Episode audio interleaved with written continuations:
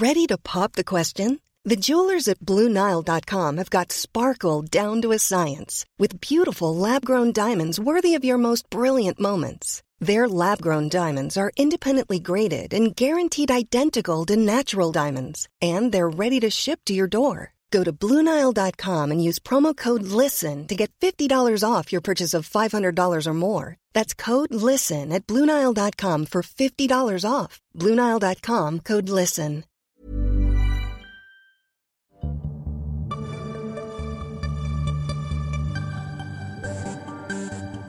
En septiembre volveremos con nuevos contenidos. Mientras tanto, esperamos que disfrutes de esta redifusión. Que oye, que igual te lo perdiste, eh, no sé, tenías alguna cosa que hacer, o se te lió el día, lo que sea. Cosas que pasan. Profesor Adam Rees, Premio Nobel de Física. Hola, soy Adam Rees y te recomiendo escuchar Coffee Break para aprender más sobre el universo.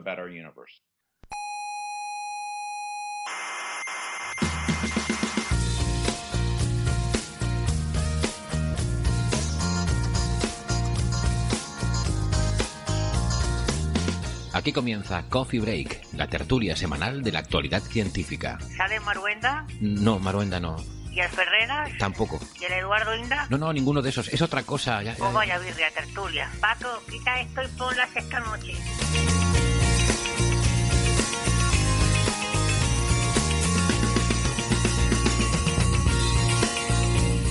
Por fin, ya se acaba este año 2020, que ha sido verdaderamente ominoso, que además se da la coincidencia de que lo terminamos con nuestro episodio número 300. Y yo he pensado, esto no puede ser casualidad, tiene que querer decir algo. Así que me he puesto a buscar información sobre temas cabalísticos y esas cosas y bueno, eh, la verdad es que lo único que he encontrado es una referencia en la Biblia. y, a ver cómo se lo explico, eh, esto no les va a gustar es de la parte en la que Dios le dice a Noé que construya un barco porque se viene una tormenta muy muy grande. Bueno, vamos a pensar que las cábalas son tonterías y que vamos a tener un feliz 2021, que ya nos lo merecemos, joder. Desde el Museo de la Ciencia y el Cosmos de Tenerife les damos la bienvenida a Coffee Break, Señal y Ruido, edición 300. Hoy el programa va a ser un, poco un desvarío, ya les voy advirtiendo eh, que es lo que tienen estas fechas. Vamos a hablar sobre el número 300 en la historia y sobre todo de la historia esa de los 300 espartanos. Y luego nos pondremos a divagar un poco sobre las interpretaciones de la física cuántica. Y para terminar, echaremos un vistazo al posible futuro de la humanidad. No garantizo que no pueda haber algo de cuñadeo en el episodio de hoy, mm, pero oye, con estos contertulios que traemos, por lo menos yo confío en que será cuñadeo ilustrado, ya verán.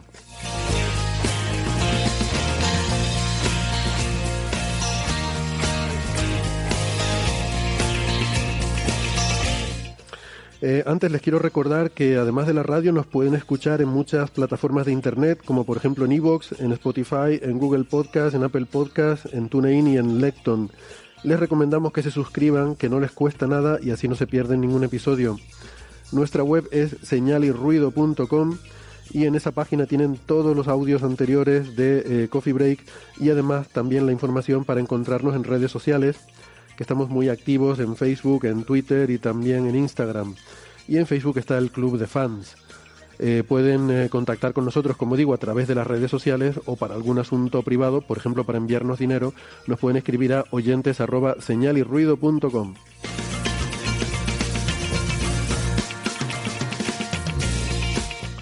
Si son más de la radio analógica de toda la vida, que sepan que nos pueden escuchar si viven en Canarias en Icoden Daute Radio, Radio ECA y Ondas Yaiza. En Madrid en Onda Pedriza. En Aragón en Ebro FM. En Málaga en Radio Estepona. Y en Argentina en la FM 99.9 de Mar del Plata y en Radio Voces de La Rioja. En radios online nos pueden escuchar en cienciaes.com, sinradio.es, Onda Bética, Radio Círculo y en la Spanish Rockshot Radio, la emisora bilingüe de Edimburgo, Escocia.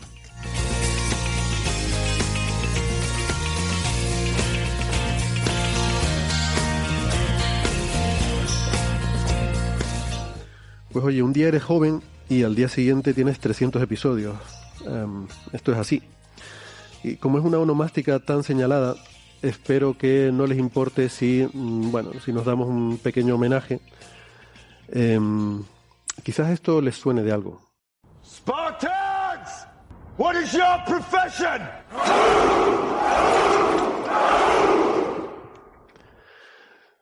Son los 300 eh, más famosos de la historia, eh, respondiendo aquí a la pregunta de Leónidas sobre cuál es su profesión. Y yo 300 no, pero aquí tengo cinco de los más famosos de Coffee Break. Eh, y vamos a ver cuál es su oficio. Sara Robisco, ¿cuál es tu oficio? Nada, yo soy ingeniera informática, así que una cosa normalita. María Rives, ¿cuál es tu oficio? Hola, yo soy profesora en el Centro Superior de Idiomas de la Universidad de Alicante. Ignacio Crespo, ¿qué tal? A mí me pagan por divulgar y eso me hace muy feliz. Qué lujo. Alberto Aparici, ¿cuál es tu oficio? Yo soy escriba del Rey de Reyes, que vive en la eterna Persia. ¡Oh, qué suerte! ¡Qué exótico! Bueno, pues no, no conocía esa faceta tuya. Ángel López Sánchez, el que vive al otro lado del mundo, ¿cuál es tu oficio? Mm, pero mejor eh, abre el micrófono. eh, ver siempre las cosas boca abajo, me parece a mí. y está al contrario del resto del mundo, a mí, por lo menos del resto de vosotros. Bueno, oye, que... Mm, nada, eso. Eh, 300, los 300, como digo, eh, inmortalizados en el cine con una famosa película, mm, de la verdad que yo no, no recuerdo mucho. Eh, creo que estaba basada en una novela gráfica o algo así. Y mm, no recuerdo muy bien la historia, pero parecía como que, bueno, eso era una, un poco una.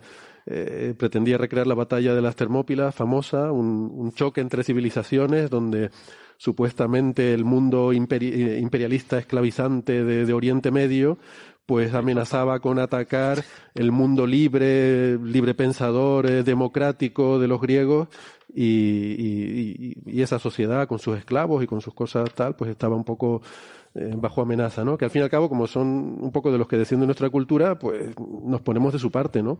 O sea, que eran a los mí me buenos. gusta que hayas detallado que está basado en un cómic y no en la historia.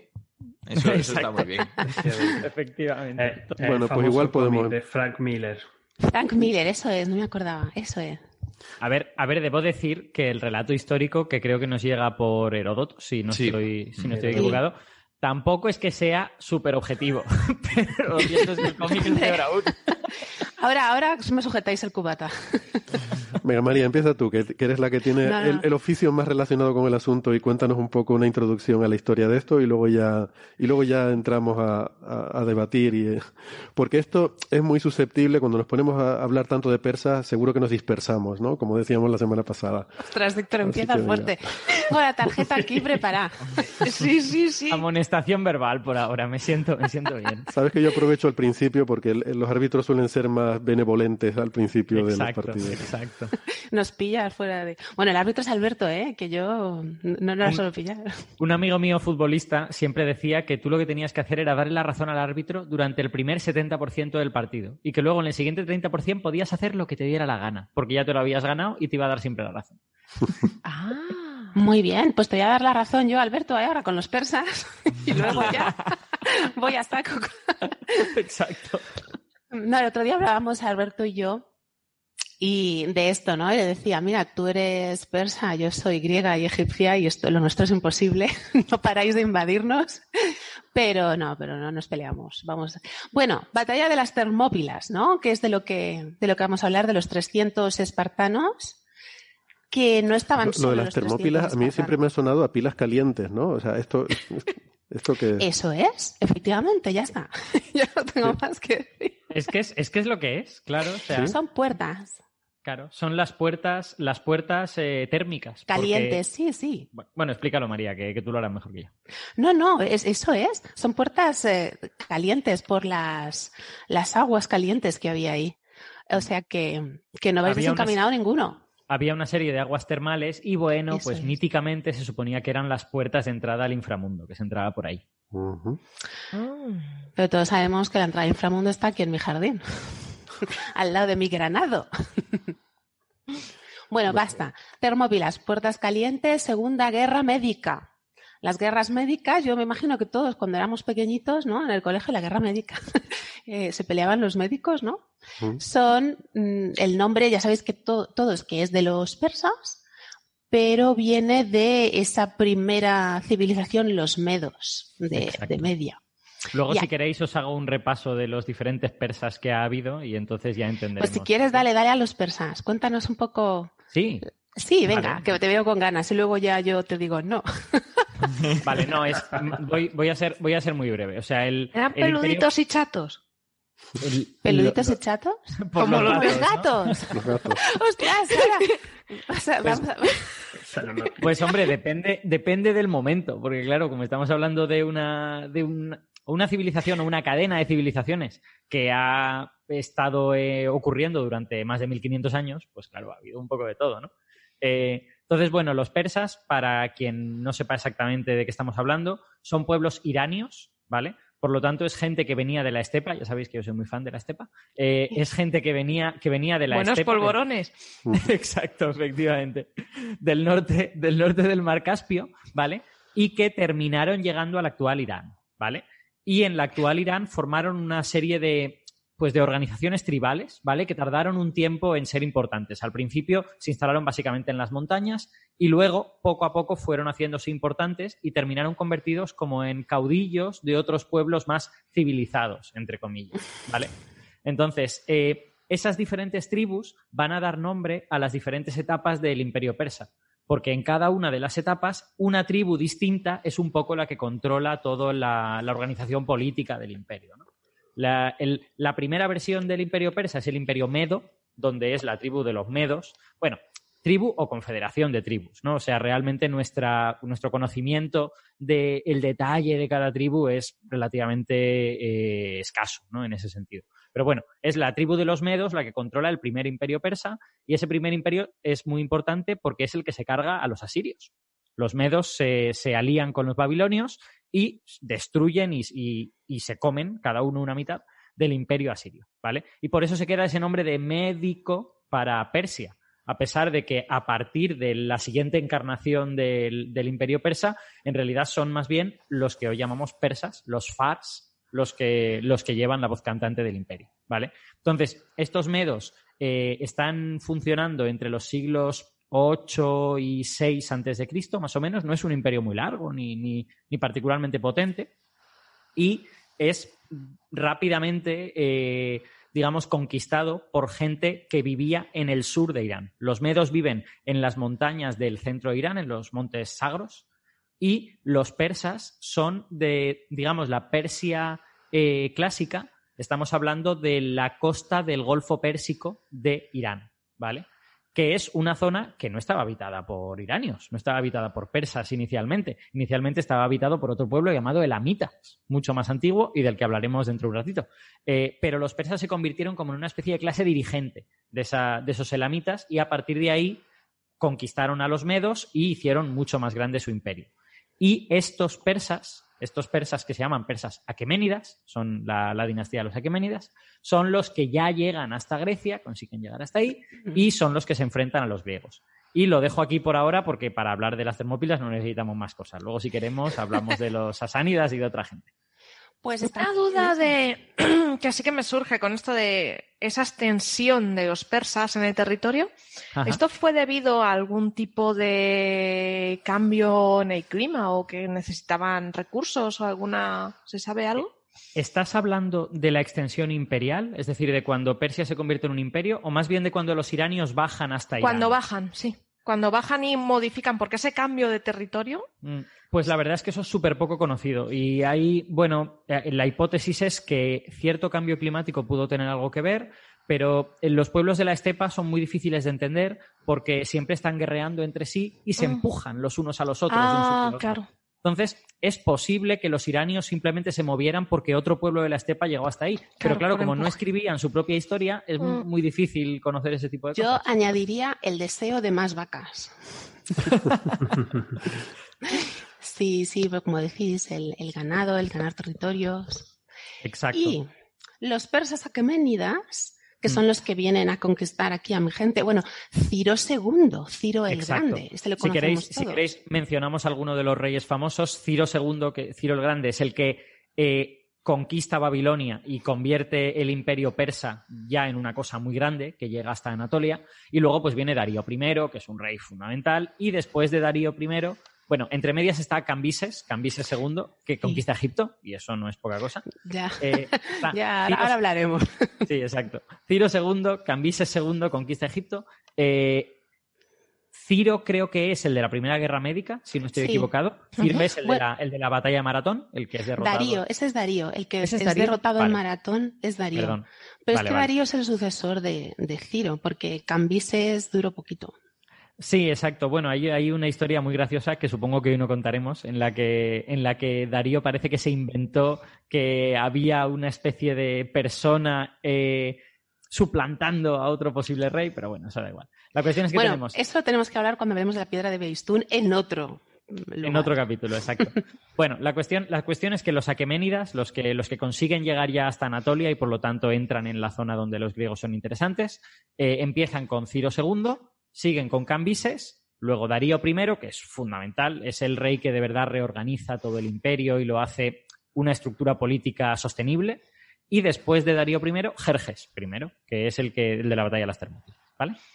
Jerjes y Artajerjes. No, no, pensabais cuando éramos pequeños que Artajerjes era como un derivado de Jerjes? Como era la evolución de Jerjes. La evolución de Jerjes, pues no, no tiene nada que ver, ¿eh? En cuanto a los nombres, no tiene nada que ver. Bueno, eh, pero no voy a poner aquí a hablar de etimología, ¿no? bueno, Ciro II, para empezar con, a, entroncar con nuestra historia de las termopías, en realidad Ciro II, el grande, a mí tiene algo en su infancia que me recuerda a Blancanieves. Lo tengo que decir. Y vosotros diréis, ¿cómo puede ser que un hombre tan aguerrido, un, conquistador tan, tan valiente, te recuerda a Blancanieves? Pues por su, por su nacimiento. Porque hubo uno de esos vaticinios ominosos, ¿vale? Su abuelo le soñó que, que su hija daría a luz a, un hombre que eh, dominaría toda Asia y le quitaría a él el trono. ¿Eh? ¿Os suena esta historia? Vagamente. ¿Y qué, hizo? Pues lo mandó llevar al bosque para que, para que lo matara allí un cazador y, pereciera. No, es igual que Blancanieves. Pero luego, la misma historia, ¿no? De siempre del el gran príncipe que, descubre quién es ya de mayor y se hace un gran conquistador. Y bueno, todas, todas esas historias hay que entenderlas dentro de un contexto en el que los personajes importantes siempre son revestidos de este tipo de, De leyendas porque proporciona legitimidad y también un poco porque es una costumbre. O sea, yo, yo, yo creo que nosotros a lo mejor lo vemos como, jope, se están inventando esta leyenda, que malas personas que nos quieren engañar. Ellos seguramente no lo veían así. Ellos seguramente lo veían como, bueno, pues es una persona importante, yo pues lo, más normal es que haya pasado algo de esto. Es que había otra concepción sobre cómo contar y cómo registrar la historia, en cierto modo. Antes decías esto de que mm, posiblemente lo que nos cuenta Heródoto no sea del todo correcto. Pero es que tampoco les importaba demasiado. Si vemos las biografías de, por ejemplo, filósofos, que es de lo que más he leído yo al respecto, hay verdaderas barbaridades que dices, no me puedo creer que esto realmente ocurriera, que se haya mordido la lengua y escupido la lengua a sus captores antes que hablar. Esto no ha pasado. Pero lo aceptaban porque, digamos que imprimió un poco la idea de lo que defendía ese personaje, tenía otros valores esa historia. Es unos soberbios todos, claro que pasó, hombre. y es que en realidad cualquier relato histórico pues no es objetivo, ¿no? Todos nos transmiten su visión y además Heródoto, que, mm, bueno, mm, los griegos no existían, o sea, Grecia no existía como país, eran diferentes tribus, los dorios, los jonios, y todos estaban unidos por ese sentimiento, bueno, por la Ilíada de la Odisea, que era su puntal. Y en el fondo, esa enumeración que hace Heródoto de todos los guerreros que van a, las Termópilas nos recuerda un poquito a esa enumeración de las naves que van a Troya y nos dice cuántos soldados, de dónde viene cada uno, y ahí nos cuenta, eran unos 7.000 griegos y 120.000 mm. o 150.000 persas. O sea que, aunque bueno, antes de llegar a las Termópilas os quería contar otra cosa de Ciro. Ciro II murió de una manera. Ciro se fue a, de campaña a las estepas a conquistar a los escitas, a los maságetas del norte, que eran conocidos por su, su arrojo, ¿no? Era un pueblo salvaje, muy, muy bravo, y había una reina entre ellos, la reina Tomiris. Si no conocéis esta historia, porque hay un cuadro de Rubens en el que muestra la muerte de Ciro, pero Ciro ya después de, mil batallas, en esta campaña fue cuando encontró su muerte a manos de esta reina. Primero él le pidió matrimonio, pero ella, Tomiris, no perdía de tiempo. Es que ella, él quería quedarse con las tierras. Entonces ella, que era muy lista, era lista, valiente y salvaje, como su nombre indica, que significa algo así como arrojada, ¿no? Ella le dijo que no, que ni hablar, que que volviera por donde se había venido, ¿no? Entonces Ciro empezó la guerra porque lo que quería era quedarse con sus terrenos y en una, una escena que nos cuenta Heródoto también, muy graciosa, que Creso, un general lidio, le dice que, mira, estos escitas es gente salvaje que no están acostumbrados a los placeres persas. Entonces les tiende una trampa y le dice, vamos a dejar el campamento medio abandonado y vamos a preparar aquí unos banquetes con vino y para que se crean que nos pueden, que nos pueden derrotar. Así que así fue cuando llegaron los escitas, entre ellos el hijo de la reina Tomiris, pues vieron que, que, había muy pocos soldados, los superaron enseguida, los redujeron, los mataron y dijeron, y ya que estamos aquí, pues nos vamos a comer esto que han tenido a bien prepararnos estos señores se emborracharon. Esto no es muy, como decís antes, ¿no? Cada uno lo cuenta desde su punto de vista, ¿no? Queda muy glorioso los, grandes escitas. El caso es que se emborracharon y aprovecharon los hombres de Ciro para matarlos y degollarlos. Pero claro, Tomiris dijo así, ¿eh? Pues, ¿sabes qué? Te voy a emborrachar yo a ti, Ciro, con la sangre de tus hombres. Y entonces en la, en la batalla, en la última batalla, no recuerdo el nombre ahora, la última batalla ella lo decapitó, bueno, hizo a sus hombres decapitar, y ella llevaba un odre, un odre de piel como para llevar vino, donde iba echando toda la sangre de los soldados persas que caían. Y gran reina, ¿eh? Entonces cuando, cuando Ciro murió lo, lo, hizo decapitar y lo metió en el odre con toda la sangre. Le dijo, te he bañado en la sangre de tus hombres. ¿Es glorioso o no?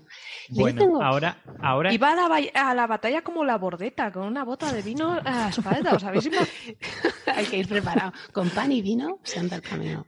Ahora, ahora es cuando va a llegar el propersa de este grupo, que soy yo, y es cuando voy a decir que las historias de Heródoto hay que entenderlas eh, pues hay que, las historias de Heródoto hay que entenderlas con el sesgo que Heródoto tenía. Heródoto era un buen historiador, ¿eh? posiblemente la primera persona en la historia que consultó fuentes primarias, que trató como de eh, contrastar todas esas cosas. Eso es, perdón, está enseñando Ángel el cuadro de Rubens de, Tomiris metiendo la cabeza de, de Ciro. Sí, señor.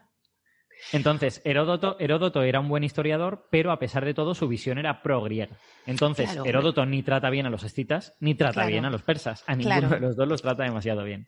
Entonces, si nuestros oyentes quieren saber dónde ocurrió eso, eh, que miren un mapa de Asia Central y eso se supone que la muerte de Ciro debió de ocurrir como al sur del mar de Aral. ¿Vale? Es donde estaba esa tribu escita eh, en concreto. Que, por cierto, probablemente era una tribu de, ascendencia irania. O sea que en el fondo eran, eran parientes de Ciro, lo que pasa es que parientes muy lejano.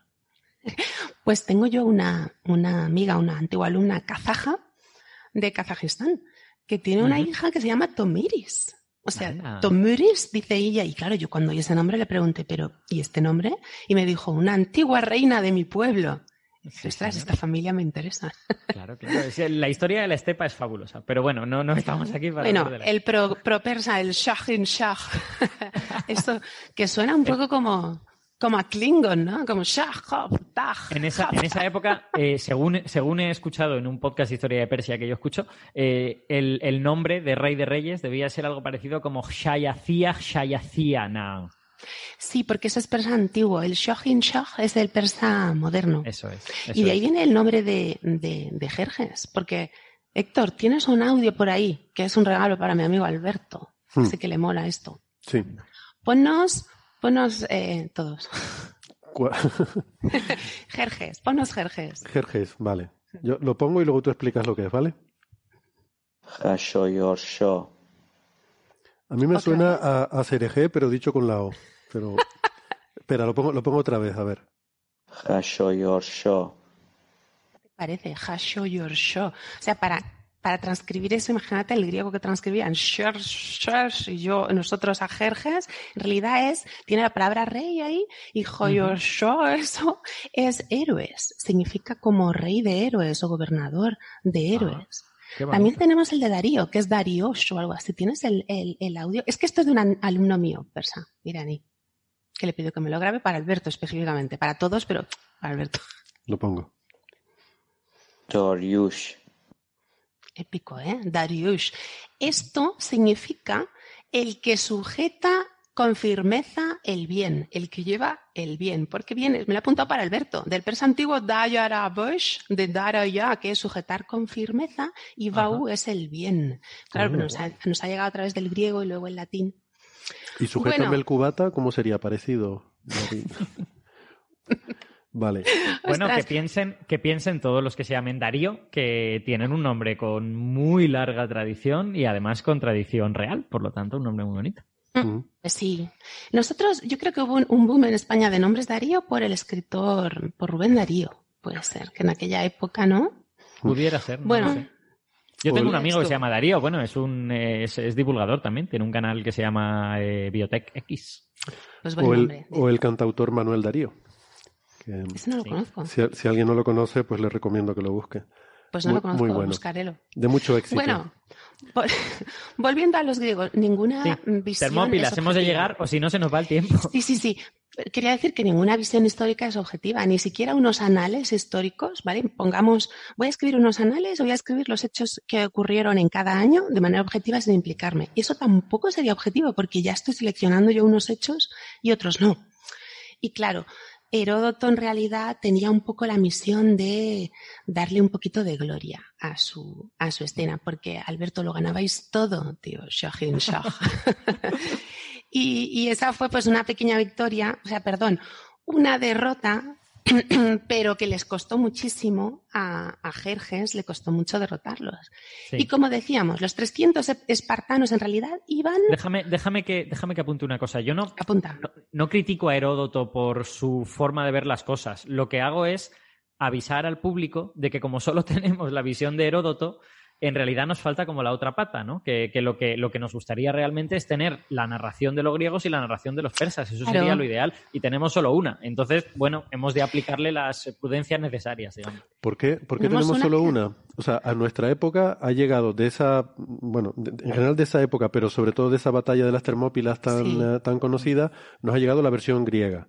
Sí. Entiendo que es porque nuestra cultura desciende directamente de, de- no, de la griega los más que de no la nos persa. dejaron, no nos dejaron esos documentos. Sí, hay, hay varias razones. Eh, es posible que los persas no escribieran historia, es posible que los persas no estuvieran interesados en escribir, en escribir historia porque realmente no nos han llegado documentos históricos de los persas, o es posible que si lo escribieran, no lo escribieran en materiales duraderos.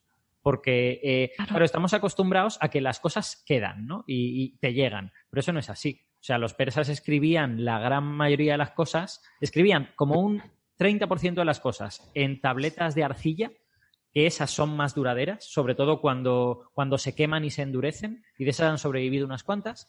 Escribían también pues, en inscripciones en piedra, y eso también ha sobrevivido, pero como el 60% de su producción la escribirían en pergamino y en papiro, y nada de eso ha sobrevivido en un clima como el de Persia. Eh, ese tipo de cosas sobreviven en lugares ex excepcionales como Egipto. En Egipto tenemos papiros que, que tienen 4.000 años o 5.000 años, pero en, en Persia es muy complicado. Entonces, o bien los persas no escribieron historia, o bien la escribían en este otro tipo de soportes que por desgracia no nos han llegado.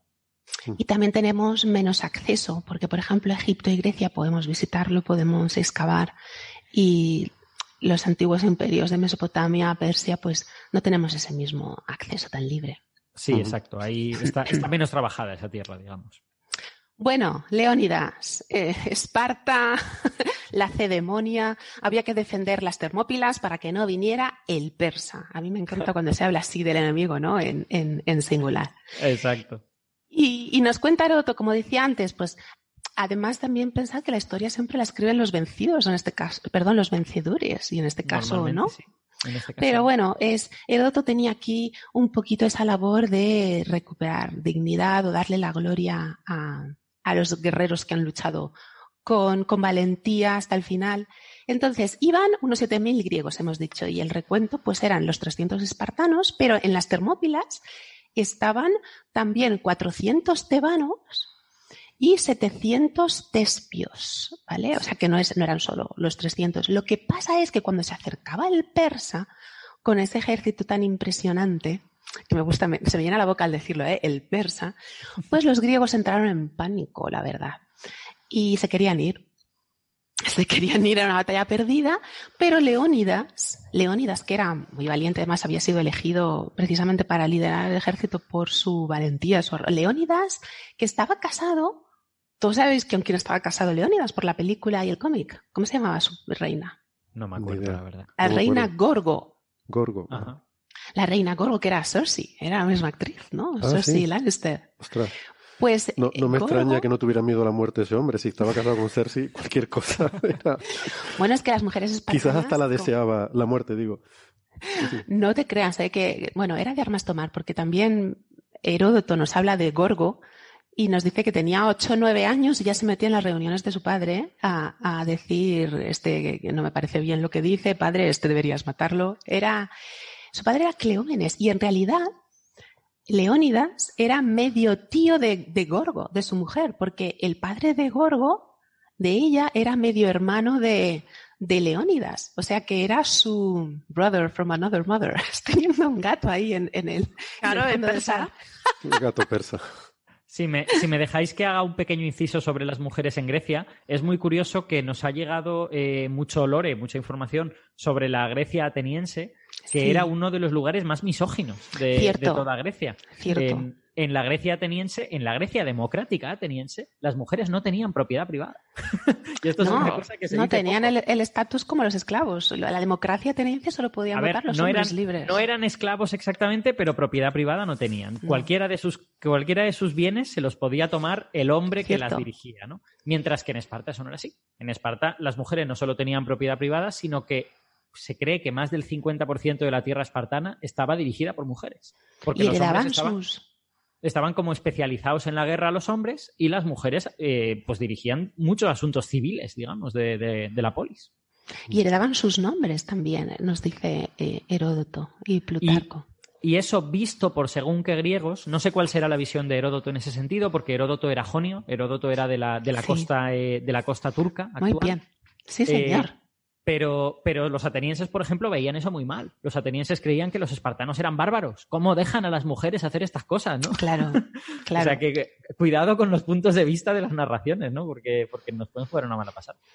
La verdad es que todas estas civilizaciones antiguas eran un poco misóginas, así que a nosotras como mujeres no nos conviene, Sara. Pero bueno, hablemos de la gloria. A ver, yo tengo, yo tengo que decir que griegos y romanos eran especialmente misóginos. Sí, las, las- las civilizaciones antiguas pro mujeres no eran, ¿vale? Pero no todas tenían un discurso tan tóxico como los Cierto. atenienses y los romanos tenían, que era un discurso Los, muy- los atenienses más, los griegos. Por ejemplo, las egipcias sí que tenían propiedad privada, podían Claro. tener un negocio, podían tener sus propios bienes, no necesitaban casarse.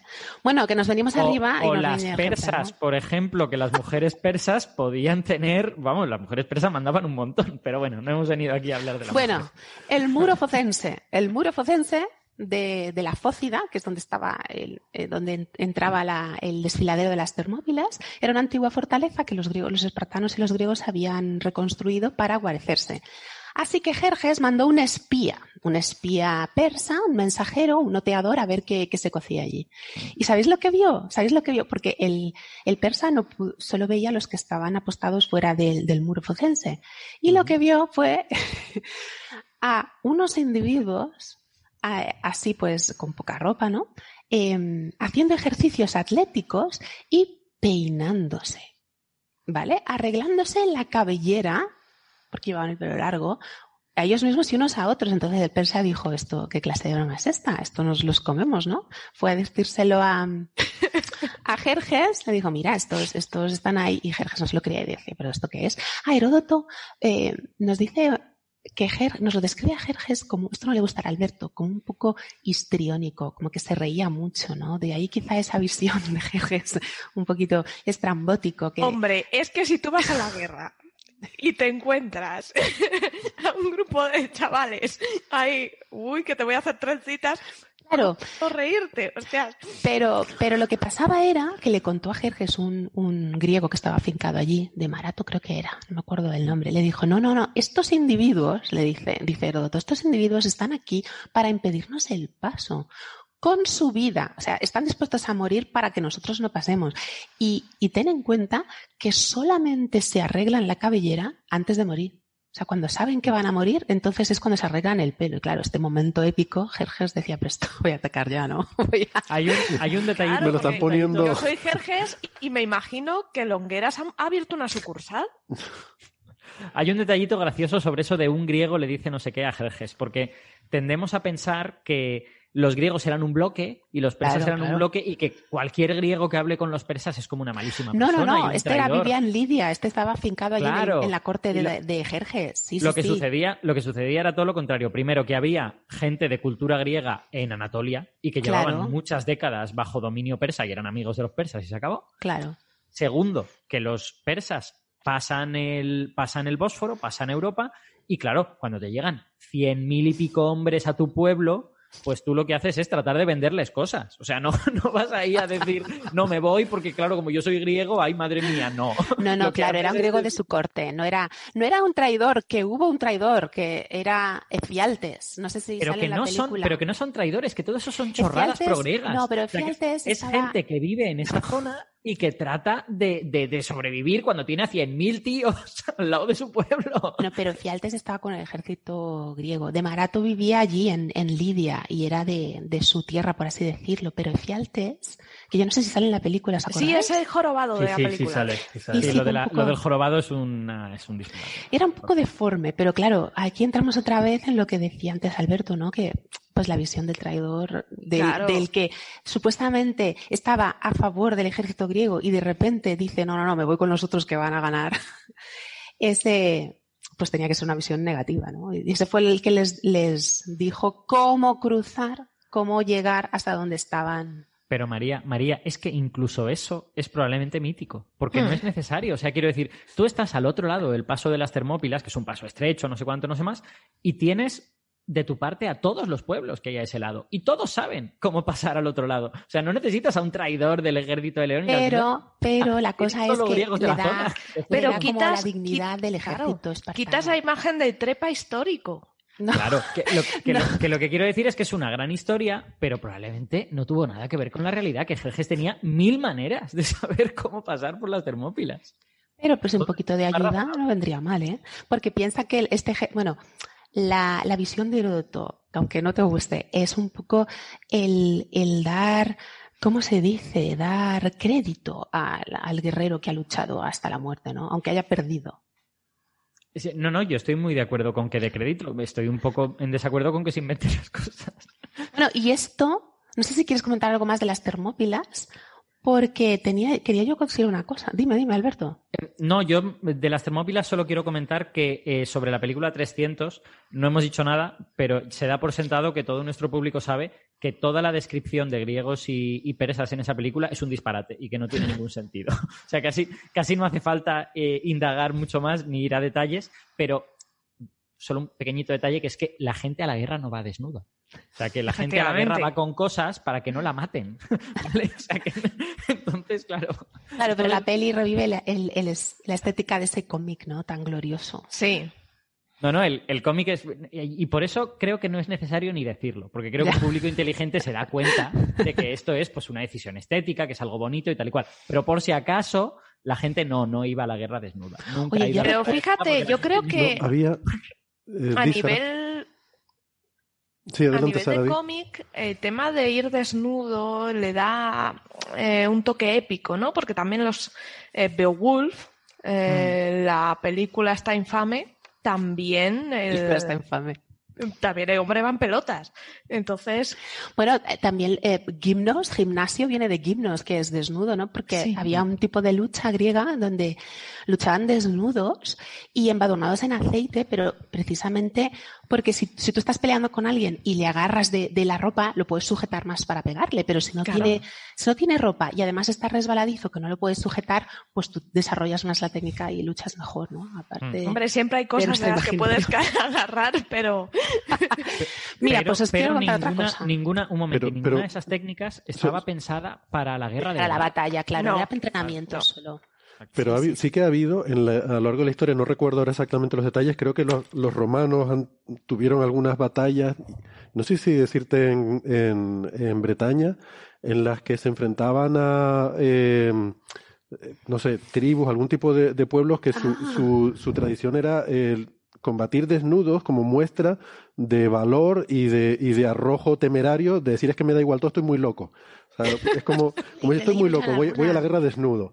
Sí, sí, en alguna novela de estos de de Braveheart y estos celtas, ¿no? A mí me suena haber leído eso en alguna. Pues no lo, no lo había oído, pero me sorprende por varios motivos. El primero, porque hace mucho frío en el Reino Unido. Y, el pues segundo, porque van a perder muy rápido. O sea, es que van a morir muy, muy rápido. Hacen un, un calvo así, ¿no? Para provocar. Van a morir muy rápido, pero si no tienen una buena tecnología para construir armaduras ligeras, es verdad que cualquier armadura que puedan hacer les va a hacer más lentos. Al final depende de cómo se hayan entrenado y cuáles sean sus intenciones. También es verdad.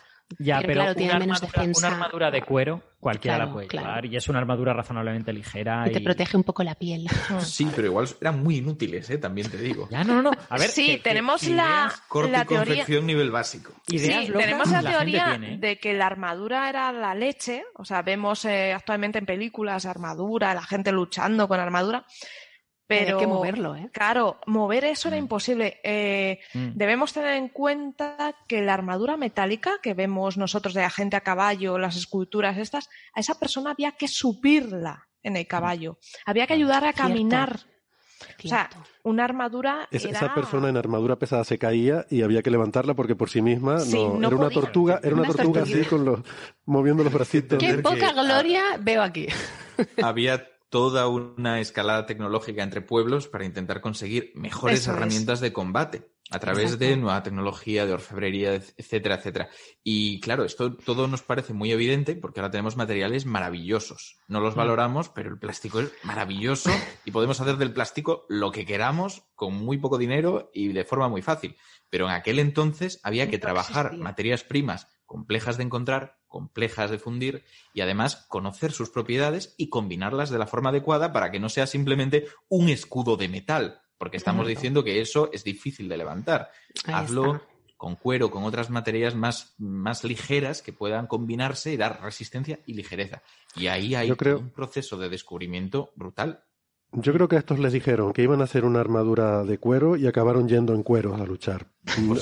en algún momento hubo un error de comunicación. Qué productividad, Héctor. De todos modos pasa lo que decíais antes, que en los cómics el ir desnudo es muy típico y si no desnudo, en mallas que es como si fuera desnudo. Claro. Exacto. Mm, claro, claro, para mostrar la fuerza, el poderío. Sí, sí. Bueno, otros 300 que os cuento, os tenemos que hablar, por favor, de los 300 de Tebas. Aunque a lo mejor no se nos suena, pero si digo el batallón sagrado de Tebas, eso ya sí que os suena. Pues la verdad pues no. Pues eso es épico, eso es épico, es fascinante. Era un ejército, esto también era contra, contra Esparta, contra los espartanos. Era una coalición de atenienses y tebanos contra los espartanos. Fue, es posterior a las Termópilas. Y era un ejército compuesto por 150 parejas, parejas de hombres relacionados mediante amor, o sea, que tenían una relación amorosa entre ellos. Y, eso lo hacía, eso los, reclutó Górgidas, se llamaba. Górgidas, que era compañero de, eh, del comandante Epaminondas, Epaminondas y Pelópidas. Epaminondas era el nombre del gato de Zipizape, no sé si os acordáis, don Exacto, sí, yo recuerdo ese nombre por eso. Pues reclutó este ejército de parejas porque decía, y era sagrado, sagrado porque, como decía Platón en el, en el Fedro, el, el, amante y el amado es un amigo inspirado por, por el Dios, por la divinidad. Y estas parejas de amantes y amados iban a luchar a muerte por protegerse unos a otros. O sea que era una idea fantástica. Bueno, de nuevo, de nuevo una referencia homérica, ¿no? Una referencia a Aquiles y Patroclo. sí, Aquiles y Patroclo y Hércules y Yolao era su sobrino y mm. compañero en los trabajos. Y además, eh, en estas parejas también eh, eh, la relación era uno mayor y otro más joven. ¿Vale? En, en esa relación. Y os cuento esto porque si buscáis en Internet ahora alguien tiene curiosidad y dice, ostras, batallón de Tebas tal, y vais a encontrar una palabra transcrita como y con CH, pero no es así. O sea, es geniojoi, que significa Ah, se pone con TH porque es la transcripción que hemos heredado del inglés de la G griega, o sea, la X, que es una J. Del latín se ponía en CH también. O sea, que si mm. lo veis por internet no es eniochoi, sino geniojoi, que significa geniojos en nominativo, el auriga, como el conductor del carro, que era el, el, hombre mayor. Y luego el joven se llamaba Parabates, Parabata y en plural, que significa literalmente el que camina a tu lado. Así que este batallón fue invencible prácticamente hasta, hasta Queronea. Y lo derrotó precisamente a este batallón sagrado eh, Filipo. Filipo II de Macedonia con el, padre de Alejandro, que creo que fue la primera campaña en la que participó Alejandro, y os decía que me parece fascinante y sublime porque, hablando un poco de la gloria de los vencidos, cuando Filipo vio los cadáveres de, de este batallón sagrado, dice que se le saltaron las lágrimas y dijo que mataría a cualquiera que mancillara el honor de estos hombres que habían muerto en la batalla eh, protegiéndose unos a otros y bueno, me parece fascinante esa historia. Otros 300. Bueno, ya sabéis, ya sabéis que en el mundo griego hay una cierta tradición de estas relaciones eh, homosexuales entre una especie de mentor mayor y una especie de mentorizado más joven, ¿no? Mentor, también interesante palabra. Sobre esto además hay mucha polémica porque suele decirse que había consentimiento a las relaciones homosexuales, pero como siempre estaba esta implicación entre una persona de mucha más edad que la otra, claro, hay gente que lo que interpreta es que había cierto consentimiento al estupro y a otra serie de prácticas que se relacionan más con la edad que con, que sean hombres. Desde sus ojos quizás no era un estupro, o sea, para nosotros claro, es claro, un no niño, lo era. haces teniendo relaciones con un niño, pero en su momento pues se veía natural, ya tenía edad, no se consideraba algo malo como que era demasiado joven.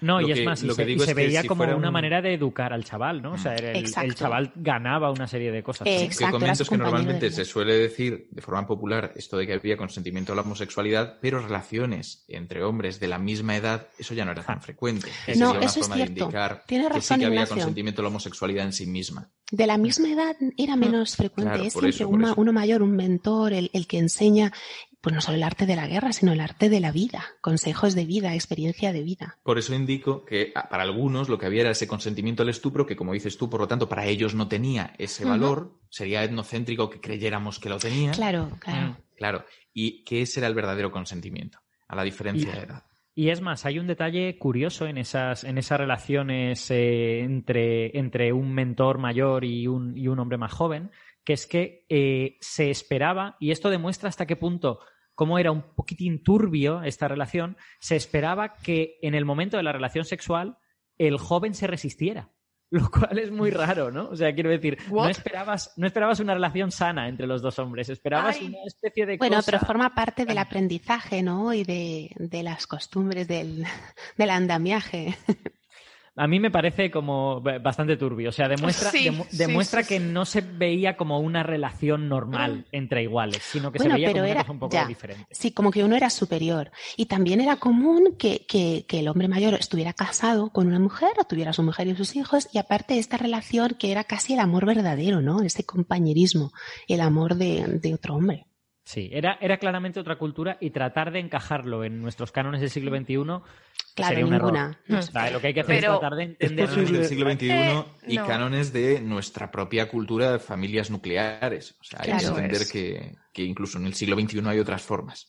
Sí. Pero esto se heredó luego en Roma, ¿no? Porque sí que hubo algo así parecido. Pero no había este matrimonio, este matrimonio, esta pareja, esta relación tan amorosa. En Roma era más costumbres más abiertas, mucha más variedad de, de parejas, de, de relaciones sexuales, pero esta unión tan especial del geniojos y el parábates no.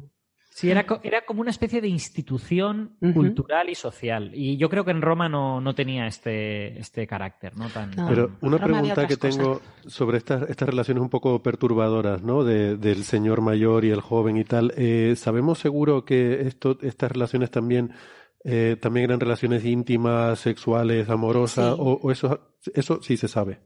Sí, Sí, sí, sí. está atestiguado.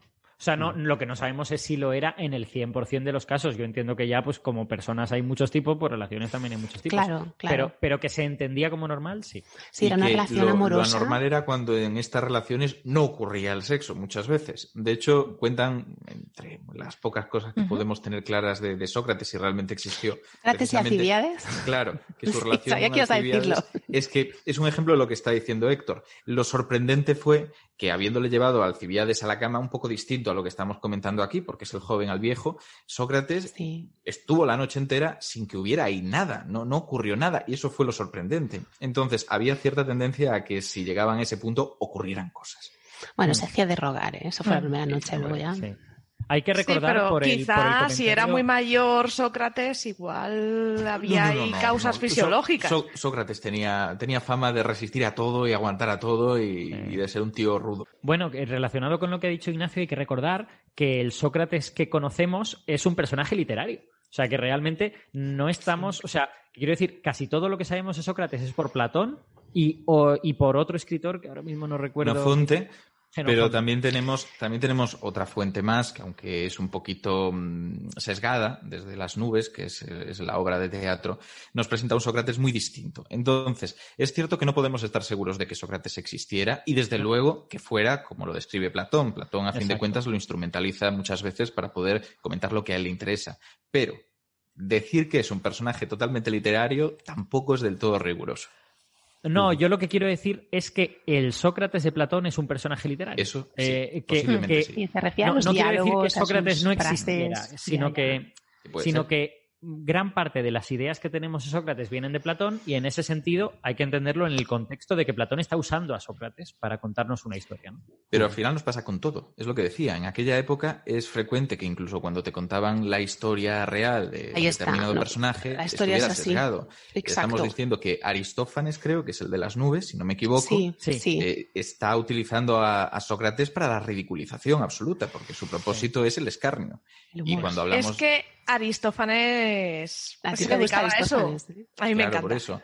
Y cuando lo hace Genofonte, pues mm, hay interpretaciones distintas de por qué lo presenta como un personaje más simple, pero lo vemos también como mucho más bajado a la tierra en cuanto a sus propósitos y sus relaciones con el funcionamiento de, de la polis. Entonces, cada uno lo utiliza para sus cosas, porque al final no estaban intentando hacer una doxografía perfecta y objetiva, no, no era tampoco su propósito. Exacto. Bueno, eh, lo que sí es mi propósito es el, eh, intentar cumplir los tiempos para el episodio de hoy, así que yo creo que podemos irlo dejando aquí. Nos quedaba pendiente una cosa que también eh, queríamos comentar que tiene más que ver con la actualidad, que es el, el descifrado este del el, el amita lineal, pero si no te importa María, puedes eh, volver en otro episodio y hablamos de este tema un poco más, que yo creo que, que vale la pena extenderse un poco más en, en este tema, ¿no? Y Sí, porque lo- al final hemos hablado de más de griegos que de persas y yo estoy súper enfadado. Estás entonces enfadado, no ¿no? me ha dado Estás indignado, hablar de los elamitas. Vaya. Ya sabía yo que hablando de griegos y persas aquí, no eh, íbamos a acabar peleados. Esto, esto es lo que suele pasar ¿no? cuando se habla de estas cosas. Bueno, Yo iba a estar de tu parte, Alberto, pero no hemos llegado a esa parte. Ya, es que la momento. propaganda griega no se nos come. Es que es- Ah. esto es todo. hay Yo no he dicho nada, yo solo he citado a Heródoto, ¿eh? A mí que me registren. Es que si te metes con los persas acabas arañado, ya lo sabes. exactamente. Bueno, pues eh, hasta aquí Bueno. este bloque. Muchas gracias. He, he aprendido mucho. Ha sido, ha sido muy interesante. Y nada, nos citamos entonces para seguir la conversación y hablar de, de este nuevo descubrimiento arqueológico en un próximo episodio. Eh, muchas gracias. Despedimos a Ignacio, Sara y, y María. Gracias. Eh, Chao, gracias. Alberto Muchas y gracias, Ángel creo que adiós. siguen con nosotros y ahora pasamos al siguiente bloque. Adiós, hasta ahora. Hasta luego.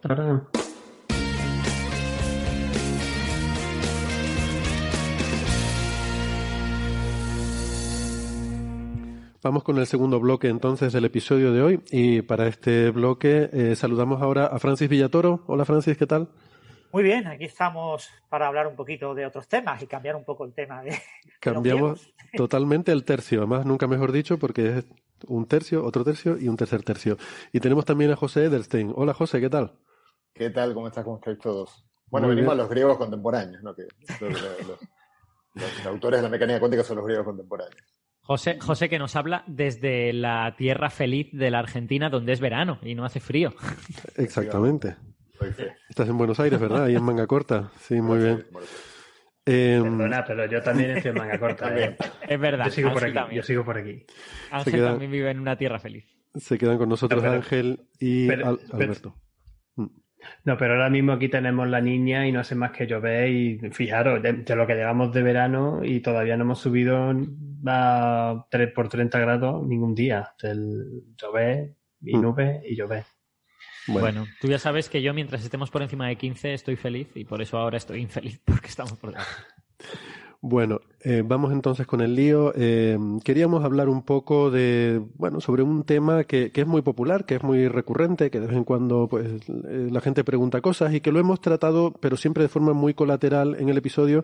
Y, es un tema que a mí me gusta mucho, me parece muy bonito y, y que me gustaría, ya les adelanto, dedicarle un episodio, un especial para hablar sobre las interpretaciones de la física cuántica.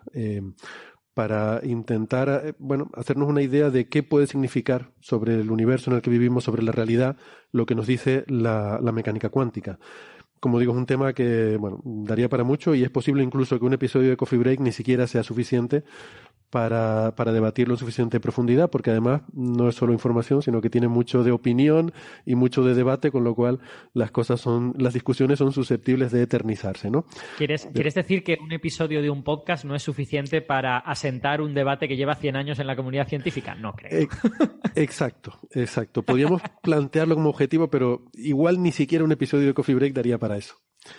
Así que, eh, por supuesto, mucho menos aquí para, eh, para entrar en esa, en esa profundidad. Entonces, lo que propongo que hagamos es simplemente dar una, una introducción ahora eh, para dejar una primera idea en el oyente de, sobre todo, de, de en qué consiste esta discusión, de a qué nos referimos cuando hablamos de las interpretaciones de la física cuántica y ya deferirlos para ese episodio donde ya sí que lo tratemos en más profundidad y ya nos explayemos más, ¿no? Yo, por centrar un poco eh, la discusión, mmm, propondría que hablemos de dos o tres interpretaciones que son las más populares. Eh, antes, cuando estábamos hablando eh, ayer en una correspondencia con José, él me hablaba de la interpretación de Montevideo, que yo no tenía ni idea de que eso existía. O sea que hay, hay toda una casuística ahí muy compleja, ¿no? Pero bueno, las más, las más conocidas, que yo diría son las de Copenhague, la de muchos mundos, y no sé si quizás alguna otra que, que, quieran también comentar. Variables ocultas no locales podría ser otra de las que podríamos comentar un poco. Y, y sí, sobre la todo. interpretación de Bohm, tal vez, ¿no? Quizás claro, sea la. la bueno, la onda piloto, eh, vale. Bueno, cada uno, en fin, les, les, dejo que cada uno un poco decida cuáles son las que le interesan más. Eh, sí que me gustaría centrarlo en, cuando hablamos de interpretaciones, eh, esto es casi, es más metafísica que física, porque realmente no hay una que esté bien y otra que esté mal, eh, ni, ni, podemos decirlo, por lo menos con lo que sabemos hoy en día. La física cuántica es una teoría y las interpretaciones son eh, formas en las que podríamos entender eh, esas, eh, en las que podríamos entender esas teorías pero que al fin y al cabo producen las mismas predicciones y los mismos cálculos, con lo cual, empíricamente, mm, no sé si Alberto quieres hacer alguna matización a esto, no hay forma no, de distinguirlas.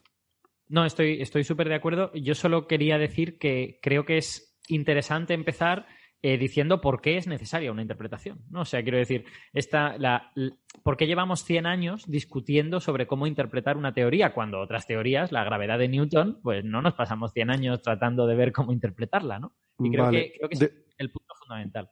Vale, pues déjame solamente eh, acabar de decir un poco lo que me gustaría que, que discutiéramos y ahora si quieres vamos a eso. Eh, porque hay quizás tres ideas, tres principios mmm, que son así como principios mmm, eh, casi que filosóficos, si se quiere, de cómo debe ser el mundo que uno tiene en mente y que básicamente a lo largo de toda la historia de la ciencia siempre hemos mantenido. Y estas interpretaciones, el problema que tiene la física cuántica es que se acaba peleando con esos principios básicos, ¿no? Y son el realismo, es decir, la idea de que existe una realidad objetiva y que es independiente de quien la mire, eso está, eh, subyace a, toda la ciencia y a todo el desarrollo intelectual hasta ahora. Eh, el localismo, que quizás es una idea un poco más reciente, pero que, bueno, es esa idea de que si yo hago algo aquí no puede afectar instantáneamente algo muy lejos, tiene que de alguna forma en mi acción propagarse esa información de alguna manera ese punto lejano, la localidad. Y otro tercer punto que yo diría que está relacionado con la unitariedad, que es algo también muy importante en física cuántica y que hay muchas formas de, de, de definirlo y, y, quizás formas a lo mejor que pueden ser más técnicas, pero al final hay algo que, que implica la unitariedad y es el hecho de que la configuración, o sea, hay una ¿cómo lo diríamos?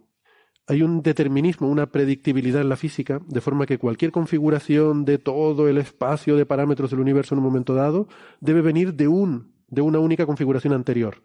Es decir, que si uno conoce toda la configuración exactamente ahora, puede saber cómo era antes. ¿Vale? O sea que hay exacto. Tiene, tiene que ver con eso, con la posibilidad de, si tienes un conocimiento preciso del presente, poder eh, post decir el pasado. O sea, quiere decir, eh, poder, poder decir cómo era el pasado. Exacto. O sea, dicho de otra forma, no puede haber dos configuraciones diferentes que lleven en el siguiente instante a la misma configuración siguiente. O sea, debe haber una relación única entre cómo es el universo ahora y cómo era hace un infinitésimo de tiempo, ¿no? Bueno, pues de alguna forma estas interpretaciones lo que hacen es sacrificar algunos de esos principios, que son principios tan básicos para nosotros que nos cuesta mucho eh, filosóficamente mm, tener que renunciar a ellos. Entonces lo que me gustaría es que al presentar estas interpretaciones dijéramos cómo se lleva con estos principios básicos y qué, qué problemas pueden surgir, ¿no? Y ahora, Alberto, no sé si había interrumpido algo que querías decir. Solo quería, solo quería hacer esta introducción previa. Porque, porque lo que yo quería decir entronca con esto tercero que tú has dicho. Porque precisamente, eh, bueno, eh, hay muchas maneras de contar esta historia, pero el kit de la cuestión, la parte problemática de la física cuántica, tiene que ver con que rompe esta idea de unitariedad, la, aparentemente las, leyes de la cuántica. Y, eso se ve de la siguiente manera. Eh, quizá a nuestros oyentes les suenen que cuando en cuántica hacemos una medida, los estados cuánticos colapsan. ¿no? Igual les suena esta palabra del colapso de los estados cuánticos. Eso quiere decir básicamente que tú en física cuántica puedes tener estados de superposición en los que una propiedad no tiene un valor definido, sino que el estado se comporta como si el sistema tuviese varias, varios valores de una propiedad. Por ejemplo, un electrón en un átomo. Un electrón en un átomo tiene niveles atómicos, tiene niveles de energía. El nivel eh, fundamental está ahí abajo, el más cercano al núcleo, luego tiene energías cada vez más altas cuando se va alejando del núcleo. Entonces, uno pensaría que el electrón tiene que estar en un nivel de energía, no puede estar en 25 niveles de energía.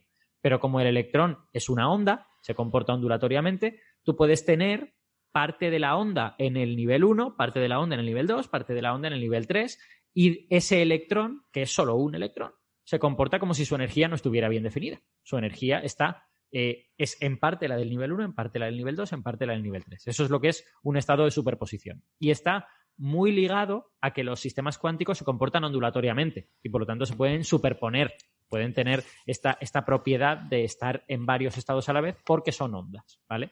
Bueno, pues esto no sería problemático si no fuese porque si nosotros medimos ese electrón, no encontramos tres energías a la vez. Cuando nosotros medimos, encontramos una energía, la del nivel 1, la del nivel 2 o la del nivel 3.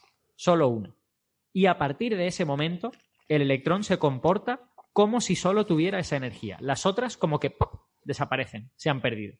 Y eso es lo que rompe eso que acabas de decir, Héctor, rompe la unitariedad.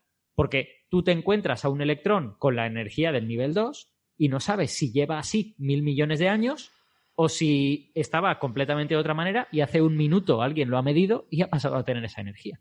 Entonces se rompe esa posibilidad de obtener el pasado a partir del presente. Y ese, eh, esta es una de las maneras de decir lo que en cuántica se llama el problema de la medida. ¿vale? La medida tiene esta cosa de que elimina parte de las opciones cuando los sistemas están en un estado de superposición, se pierde esa información y esa pérdida es extremadamente problemática a nivel de entender algunas cosas. Y por eso, en parte, hace falta interpretar qué es lo que nos está diciendo la cuántica, ¿no? Porque en física no estamos acostumbrados a que las cosas se pierdan y desaparezcan. Claro. Ese es uno de los problemas, sí.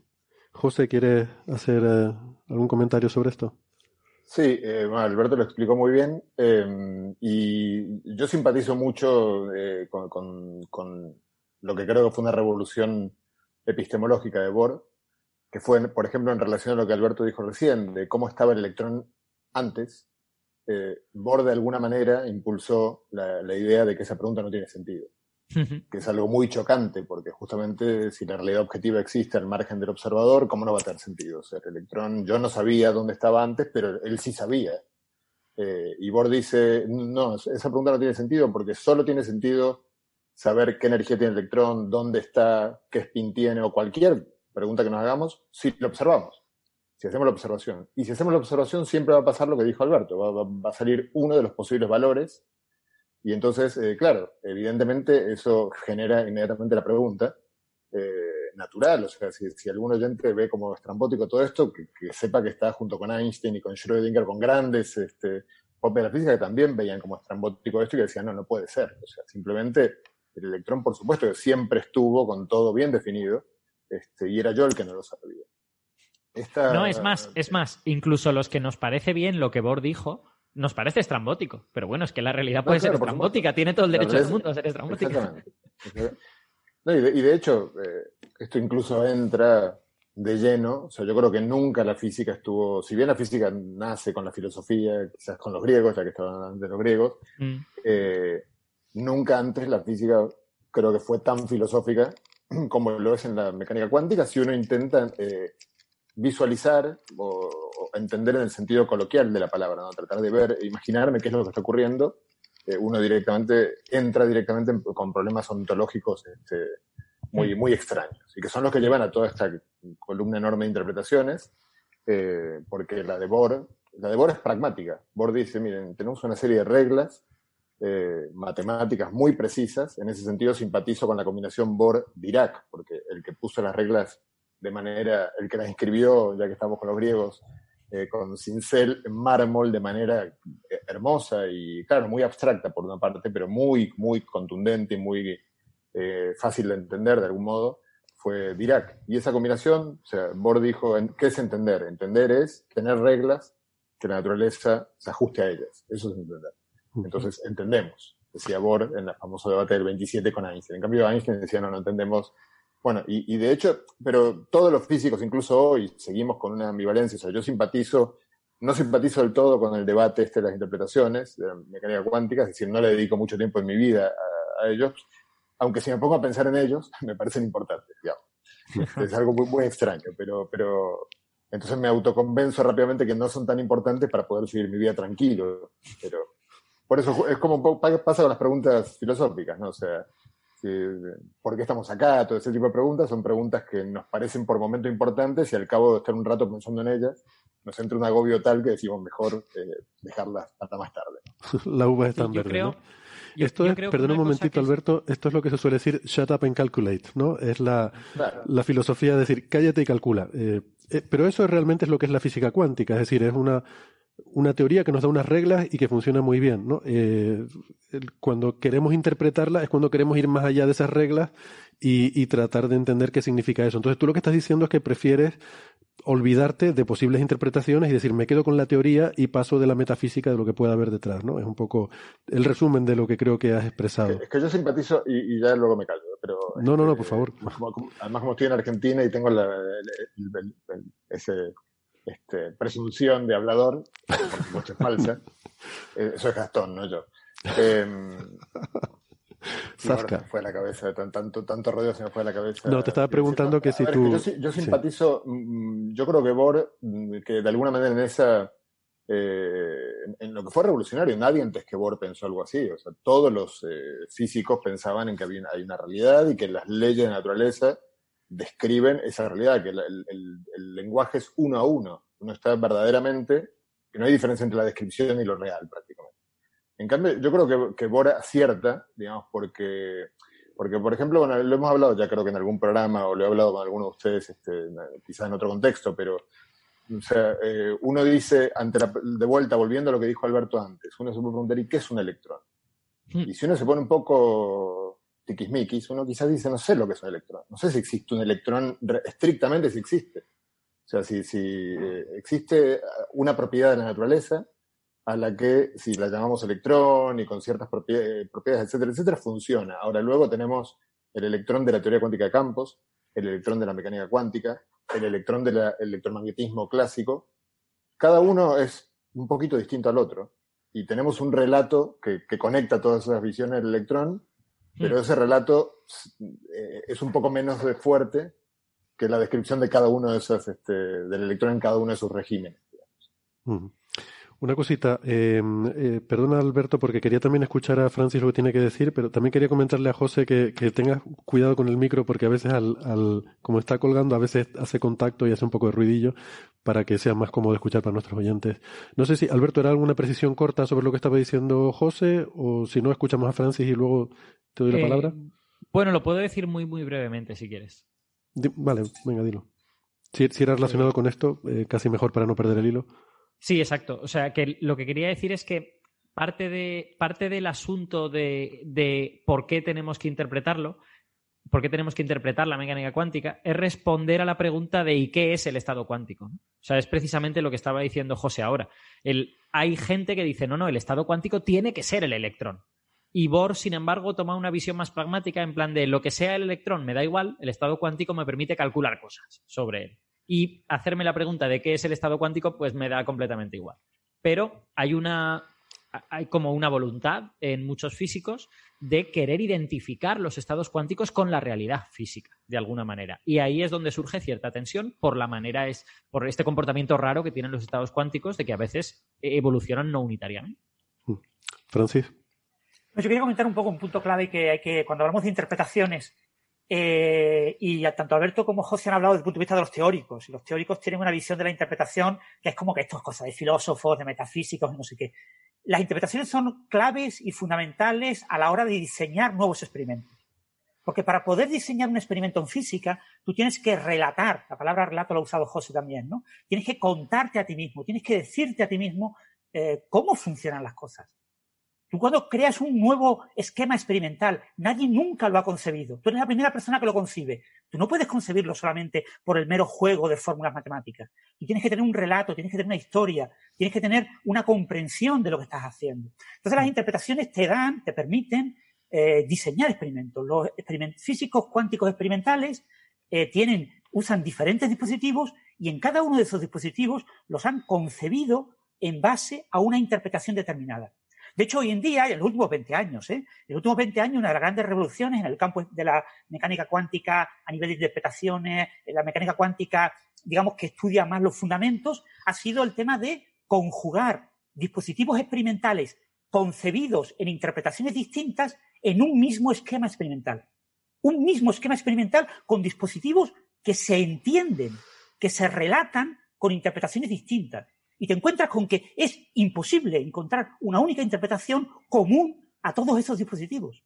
Y te encuentras con que a veces te encuentras estos artículos que tienen cinco o seis páginas de discusión de gente que discute el artículo original, porque los experimentales muchas veces omiten completamente hablar de interpretaciones. Han concebido, han concebido el experimento usando inter- interpretaciones, pero eh, omiten hablar del tema. Pero cuando se discuten esos resultados experimentales, hemos oído en los últimos 10 años pues, experimentos de esto de la retrocasualidad, de que el futuro influye en el pasado, de que, de que paradojas de eh, comunicación por encima de la velocidad de la luz en el vacío, cantidad de cosas por el estilo que son debidos a usar, usar o pretender usar una única interpretación para entender todo el esquema experimental. Porque el esquema experimental combina trozos, eh, dispositivos que se concibieron, que se entienden, que se relatan bien en una cierta interpretación.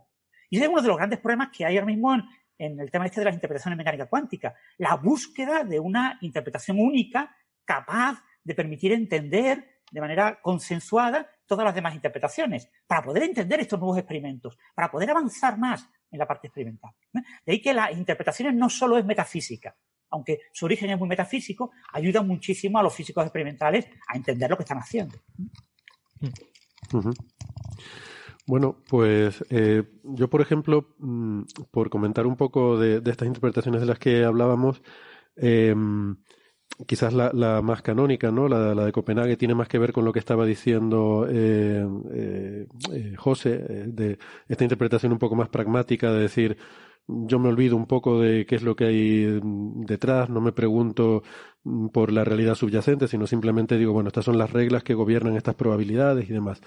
Tengo este problema con la medida que apuntaba Alberto, de que cuando yo de repente mido algo, eh, pierdo esa capacidad, eh, pierdo esa, esa conectividad en el tiempo, ¿no? De, de, de, de poder, digamos, dar un paso atrás y saber cómo estaba antes de la medida el sistema cuántico, eso lo pierdo, esa unitariedad unitariedad. O sea que eh, choco con todos esos problemas, ¿no?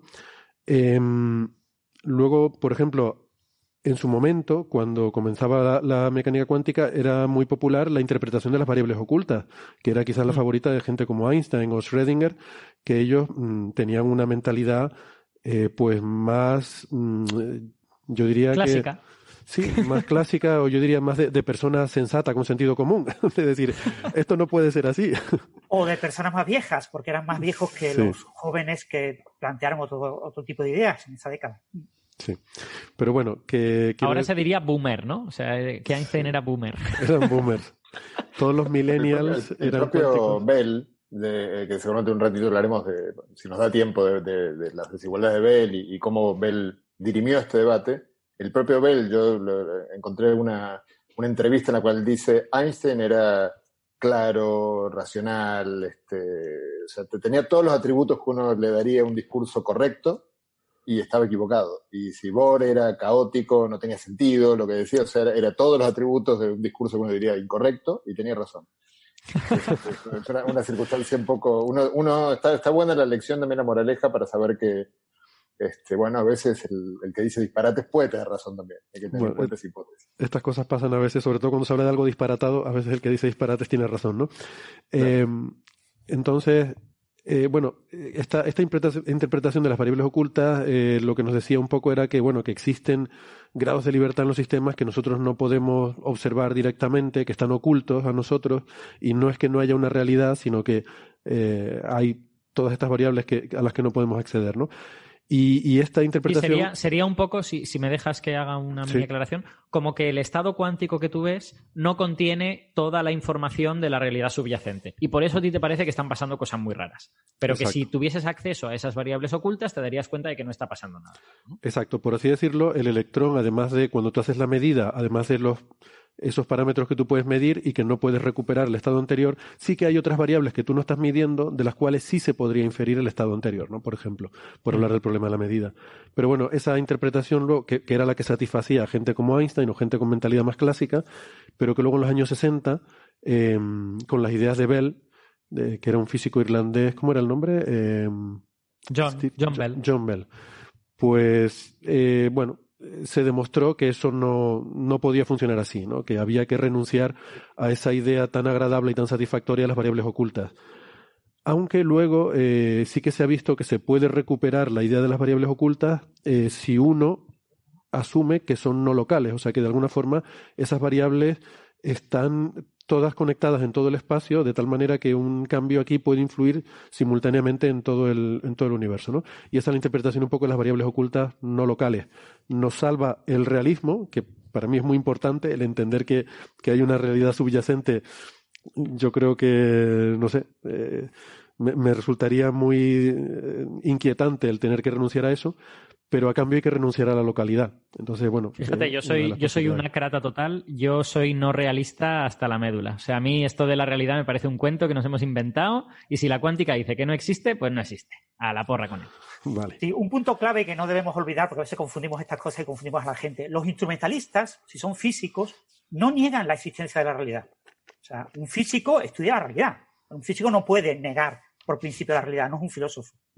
El físico cree que existe la realidad. Lo que el, realista o el no realista o el instrumentalista en mecánica cuántica eh, niega es que esa realidad subyacente, que es lo que estudiamos los físicos, determine de forma unívoca y clara las distribuciones de probabilidad y cómo cuando yo mido eh, se selecciona entre todos los posibles estados de, todos los posibles resultados de la medida, cuál es el resultado que se mide. Lo que se niega es esa determinación por parte de la realidad subyacente. Porque esa determinación por parte de la realidad subyacente eh, eh, como induce a pensar de que existe algo más allá de la física cuántica, una especie de física precuántica que si llegáramos algún día a poder explorarla, nos determinaría todos estos resultados que vemos eh, a nivel probabilístico en mecánica cuántica. Y lo que niegan los instrumentalistas es que exista esa realidad precuántica, que exista esa determinación, esas variables ocultas. Nada determina las probabilidades, las probabilidades ocurren. Eh, y entonces, en ese sentido, se niega esa conexión entre las propiedades de lo real con la, eh, los resultados de las medidas, pero no se niega que exista la realidad como tal.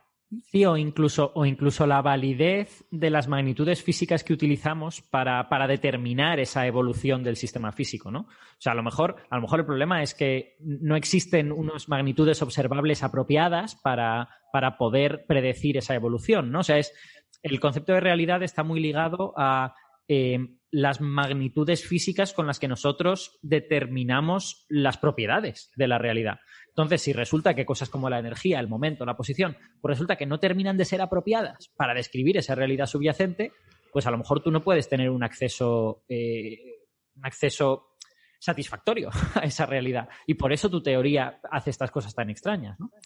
Pero, pero si se me permite, sí, dale, José. Perdón, un apunte, ya que estoy en Buenos Aires, un apunte en el medio de la caña, ¿no? Este, pero que yo creo que es muy oportuno. O sea, la, la, la realidad está desnuda. O sea, evidentemente todos participamos, de, compartimos la hipótesis de que hay una realidad. Eh, incluso, incluso el que diga que no, cuando cruza la calle mira si viene un coche. Incluso yo, sí, sí. Ahí, ahí demuestra que, que, que, cree que existe la realidad.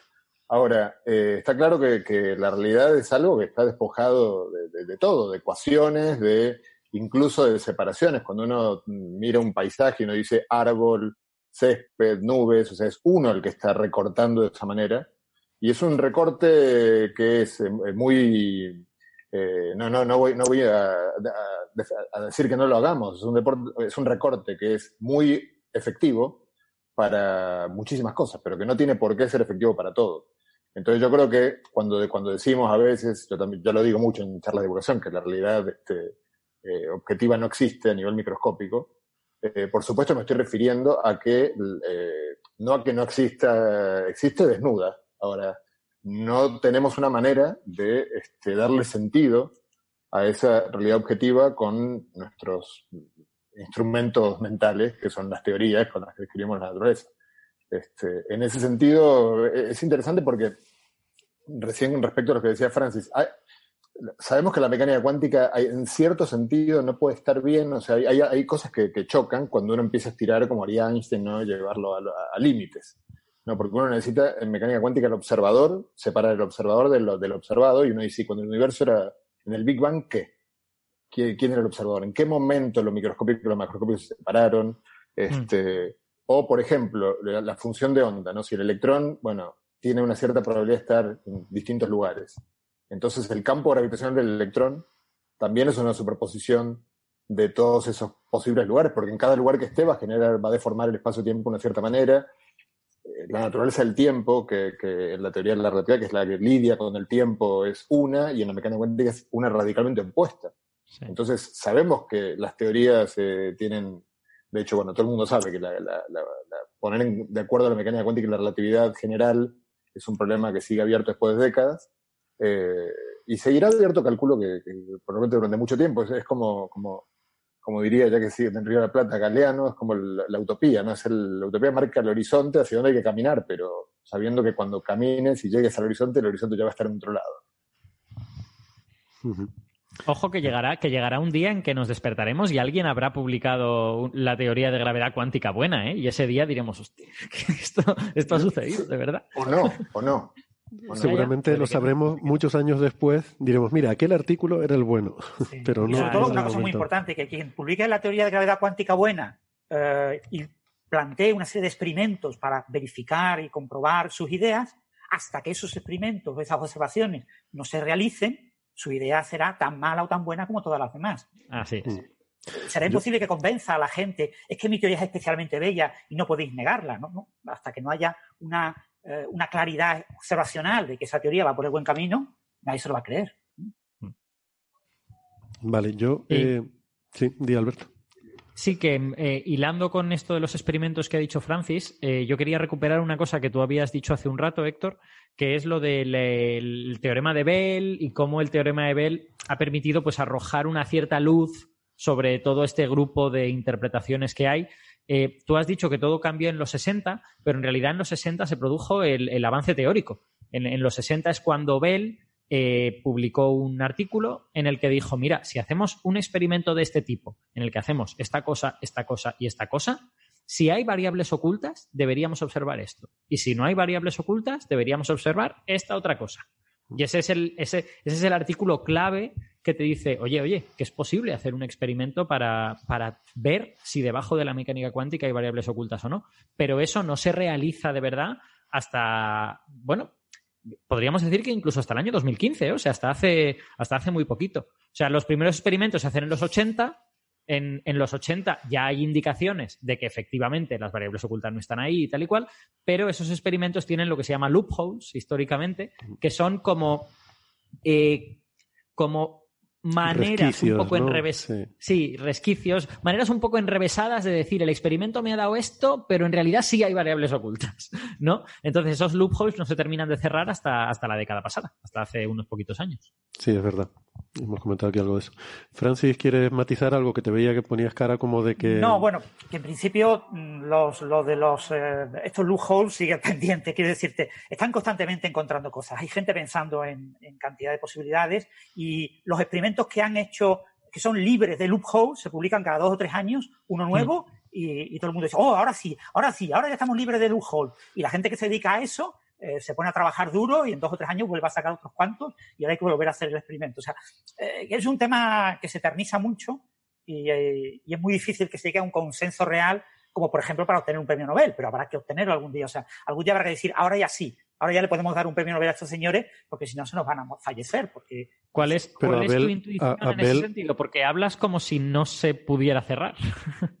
Bueno, el, el, problema es ese, que cuando te pones a leer artículos, la gente critica. O sea, el que tú digas que eres el que lo ha cerrado y que eres el que ha dado la pata final, eh, genera una enorme cantidad de envidias y de críticas por parte de los que trabajan en eso que se ponen a criticarte y a, y a, buscar entre, entre líneas, entre todo lo que tú cuentas y decir, pero en realidad se te ha olvidado que puede ocurrir tal y cual y cual, no sé qué, que lo dijo no sé quién, y eso no lo has tenido en cuenta. Y dices, ay, pues es verdad, no lo he tenido en cuenta, pero es que tenerlo en cuenta me requiere volver a pensar completamente el experimento y hacer un experimento completamente nuevo, ¿no? Entonces, eh, es un proceso que se, que se está eternizando quizás más de la cuenta, y que está penalizando pues a Asped y a todos los grandes que tienen que obtener el premio Nobel por haber sido los primeros en eh, demostrar experimentalmente las desigualdades de Bell. Hmm. Un comentario solo para que, para que todos tengan una, una, eh, una visión de cuán, cuán, confuso es el tema. O sea, alguien como Gerard Toft, en realidad es Héctor el que pronuncia bien el apellido, luego, me, lo, me, editas y pones tu pronunciación, eh, que es un, es un tipo absolutamente genial y que, o sea, probablemente el físico teórico vivo, bueno, junto con Weinberg, o sea, están entre los tres que más influ, influyeron eh, todos los campos de la física teórica en las últimas décadas. Y yo diría que desde el punto de vista de, de, de las ideas originales, quizás fue el, el, Dirac de nuestro tiempo, en cierto sentido, tipo generador de grandes ideas. Este, bueno, lleva más de 20 años, yo recuerdo una charla de él del 99, o sea, lleva un cuarto de siglo eh, enfrascado en tratar de hacer una descripción, en teoría, de esas variables ocultas más microscópicas, y él está, o sea, saca cinco papers por año, cada paper es la solución final del, del, de, y siempre luego vuelve al anterior, y ahora incluso tiene papers en los cuales dice que por ese camino está llegando también a las cuerdas. Sus cuerdas se parecen poco, por lo menos yo no las veo muy parecidas a las cuerdas de las que el resto de la gente hablamos, pero y estamos hablando de la persona quizás más, eh, que más claridad mental, en cierto sentido, ha tenido en la comunidad durante mucho tiempo. Este, entonces yo creo que, es, que uno, uno se mete, es lo mismo que, que, que, ocurre en la gravedad cuántica. Cuando creo que Francis recién decía, el día de si tenemos un día una gravedad cuántica, este, reconocer que es la correcta, o sea, tenemos fuertes indicios de que la, de que la conjetura de Maldacena describe una, una gravedad cuántica. Eh, consistente y, en, entre comillas, correcta. Ahora, no tenemos ni idea si es la de nuestro universo, primer punto, este, que importante, digamos, para, para, que poder, para que a otra gente le pueda interesar. Y el segundo, que tampoco estamos 100% seguros de que, de que sea consistente. O sea, tenemos, eh, es un, el, eh, la consistencia, más que un teorema matemático, es un, una especie de fenómeno sociológico. O sea, de consenso, ¿no? De consenso, claro, claro más, que, más consenso de consistencia. Este, porque insisto que al poner en común, al, ir al, fondo de la mecánica cuántica, más allá de donde se estableció, que es en el mundo de los átomos, eh, digamos, básicamente en la época de Bohr la discusión era con fenómenos atómicos, eh, las, niveles electrónicos, la formación de moléculas. Eh, ahí el lenguaje es uno, pero cuando decimos, bueno, ya sabemos que la sabemos o damos por sentado que la cuántica vale hasta hasta tamaño cero, si seguimos yendo a lo más pequeño, lo más pequeño, lo más pequeño, vale hasta tamaño cero, pues obviamente entramos en conflicto con que no sabemos si existe el tamaño cero y además aparentemente el tiempo eh, se comporta de manera muy distinta este, en, la teoría que describe el tiempo que en la mecánica cuántica. Entonces, por eso a mí, a mí me parece, eh, pero bueno, obviamente es una, quizás, casi diría ojalá me equivoque, pero me parece que eh, hay un punto en el cual simplemente estamos queriendo tener una descripción global de la realidad, me parece que es un poco, un poco quizá un poco demasiado para nuestra humilde especie nacida en la piedra de, que rota en torno a una estrella promedio. Somos, recuerdo tu analogía, ¿no? Un gato persiguiendo el punto del puntero láser. A lo mejor nunca seremos capaces de darnos cuenta de que ese punto viene de un dispositivo que está en la mano de otra persona que está jugando con nosotros, ¿no? Pero con esto no quiero decir que, que, no debamos seguir intentándolo, por supuesto. además, siempre, uno va haciendo avances, este, avances a veces incrementales que pueden parecer pequeños conceptualmente, pero que son enormes. O sea, todos estos experimentos de los que ha hablado Francis, que yo no, conozco muy en detalle, pues todo un mundo ese, están haciendo avances brutales. De, digamos, que, eh, a nivel pragmático sobre cosas con las que pueden manipular el mundo microscópico. Hmm. Ahora, luego, si, estamos entendiendo más de la naturaleza real de la mecánica cuántica, no sé, quizás no, pero, pero bueno, da un poco igual. O sea, lo que necesitamos en ciencia muchas veces es la zanahoria atrás de la cual ir. Para, para, lo importante es lo que ocurre en el camino. ¿no? Exacto. Bueno, la sí, ciencia como, todo lo que va a destacar eh, José es importantísimo. Muchos de estos experimentos que tratan de estudiar estos, estas interpretaciones, estos fundamentos de la cuántica, al final son claves para poder avanzar en las tecnologías en computación cuántica. En los últimos resultados de eh, supremacía cuántica utilizando óptica lineal, utilizando eh, interferómetros, hubieran sido imposibles, inconcebibles, sin los avances de los últimos 20 años en interferometría y, y en ir cada vez poniendo más y más interferómetros en paralelo para poder hacer una serie de, experimentos mentales que se habían propuesto pues, para verificar ciertas interpretaciones. Mm. Es decir, la partícula va por dos caminos, de bifurca cómo va, es decir, mm, ese tipo de cosas eh, se estudiaron, se desarrollaron en este marco y, y ahora están teniendo aplicaciones en computación cuántica. Bueno, por ir eh, terminando, no me gustaría que se nos quedara, ya que hemos mencionado un poco, pues la, la, interpretación más canónica, hemos hablado un poco de variables ocultas, me gustaría mencionar brevemente la de los muchos mundos también, la de, la de Abret. Eh, y, yo, quizás porque he leído mucho a Sean Carroll, pero francamente es la que más me gusta, porque es la que me, me rechina menos a, a, en fin, un poco al sentido común, ¿no? Y, y claro, tiene el inconveniente de que tienes que asumir esta idea de que realmente hay como una especie de bifurcación cada vez que esto de los muchos mundos no es la idea de que hay universos paralelos en los cuales en un universo yo soy guapo y me parezco a George Clooney no, no se trata de eso sino que en este proceso de medida por ejemplo que, eh, que, que mencionaba Alberto me gusta porque te resuelve el problema en el sentido de que no hay algo especial en un observador eh, no, tienes que estar definiendo qué es lo que, que, hay extraño en un instrumento de medida, qué es lo que realmente hace colapsar esa, esa función de onda, sino que simplemente ocurre un proceso de interacción, como cualquier otro proceso de interacción que tiene lugar, en el que se da un entrelazamiento. Siempre que dos sistemas cuánticos interactúan, eh, pues se produce un entrelazamiento y lo mismo ocurre entre el observador y el sistema observado. En, en esta interpretación lo que, lo que ocurre es que los diferentes eh, los diferentes posibles resultados, todos ellos se dan, digamos que en, eh, en diferentes mundos, ¿no? Es como que la, el universo se bifurca cada vez que hay una posible, eh, pero que ocurre no solo en una medida que nosotros hagamos, sino en cualquier interacción entre, entre las partículas, ¿no? Entonces, bueno, esto es un poco raro, lo admito, pero te resuelve los problemas, el problema de la medida, tú siempre puedes volver atrás. Eso sí, cuando dices conocimiento de todo, tienes que tener conocimiento de todos los posibles, eh, esos universos ramificados, es lo que te permite volver hacia atrás y, y no tienes otra serie de problemas, ¿no? O sea, por poner un ejemplo, el, el famoso eh, experimento del gato de Schrödinger, ahí no es que el gato esté vivo o muerto, lo que ocurre es que hay, eh, cuando tú miras el gato, pues hay una hay un entrelazamiento entre tu sistema, o sea, tú quedas en superposición también, ¿no? Hay una superposición de dos estados tuyos, en uno en el que estás triste porque has visto el gato muerto y en el otro estás contento porque has visto el gato vivo. Entonces está entrelazado el, el estado en el que tú estás triste con el gato muerto y el que tú estás alegre con el gato vivo, ¿no? Algo así sería un poco la idea. ¿Qué problema tiene esta interpretación? Pues que suena mucho a ciencia ficción, lo de los muchos mundos, ¿no? Entonces no sé qué, qué opinan ustedes. A mí, eh, bueno, yo opino todo lo contrario de lo que tú opinas. A mí, a mí esa interpretación me parece un disparate, me parece ontológicamente inaceptable el asunto de que el universo se ramifique cada vez que hay una interacción. O sea, quiero decir, me parece tan disparatada que si no resolviese de verdad tantos problemas, yo ni pensaría en ella jamás en mi vida. así, así de bestia te lo digo. Lo que pasa es que es verdad que resuelve muchas cosas. Es, así de irritante la física cuántica. Lo maravilloso de la interpretación de muchos mundos es que usa solo la ecuación de Rodinger. O sea, considera que eh, no existe el colapso de la función de onda. ¿vale? O sea, no es verdad que en la mecánica cuántica tenga que haber operadores unitarios que representan la evolución del estado cuántico y eh, operadores eh, autoadjuntos, que son los que se obtienen sus autovalores, son los que determinan los observables. No es verdad que mm. haya esa distinción de operadores, solo existe un único tipo de operador, que son los operadores unitarios, solamente existe la evolución mediante la ecuación de Rodinger.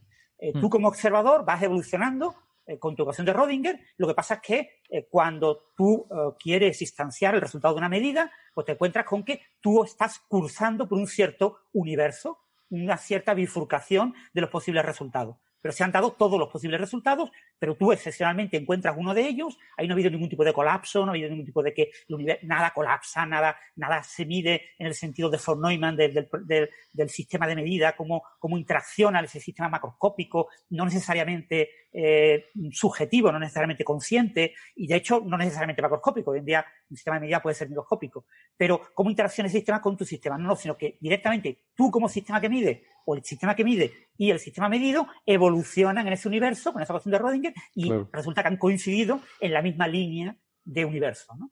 ¿Qué problema tiene pues tiene, la ventaja... te da un enorme problema y es que no sabemos cómo evoluciona el propio espacio-tiempo. ¿El espacio-tiempo también se bifurca o no bifurca el espacio-tiempo? Porque esto mm. influye, por ejemplo, en, gravedad. Eh, no sabemos cómo interaccionan unos sistemas con otros, porque yo puedo poner estados en superposición. ¿Eso afecta? ¿Hay algún tipo de interacción entre estos posibles multiversos? Eh, porque a priori si solo tienes ecuación de Rodinger, no tienes ese tipo de interacción descrita dentro de la ecuación. Y así hay muchísimos problemas, ¿no? Aún así, es la interpretación natural, obvia, que relata la interpretación con integrales de camino de Richard Feynman. Una interpretación que nace con ideas de Dirac y que eh, Wheeler le dirige la tesis doctoral a Feynman en que trabaje en este, en este tipo de, línea de, ideas de, Dirac y que es la clave después para todas las grandes contribuciones de Richard Feynman, ¿no? En todo lo que son los diagramas de Feynman, la, eh, perdón, electrodinámica cuántica. Eh, eh, la interpretación de integrales de camino relatada de manera literal es la interpretación de muchos mundos de, de Everett. Es decir, eso es contar directamente lo que es una integral de camino. Y eso es correcto, que describe correctamente la mecánica cuántica porque es equivalente pues, al formalismo ondulatorio de Redinger, al formalismo matricial de Heisenberg, al formalismo de interacción de Dirac, que es una mezcla de ambos, y a muchos otros formalismos que han surgido posteriormente. Pero, eh, claro, te puede disgustar cuando tú quieres interpretar la idea de universos como universos.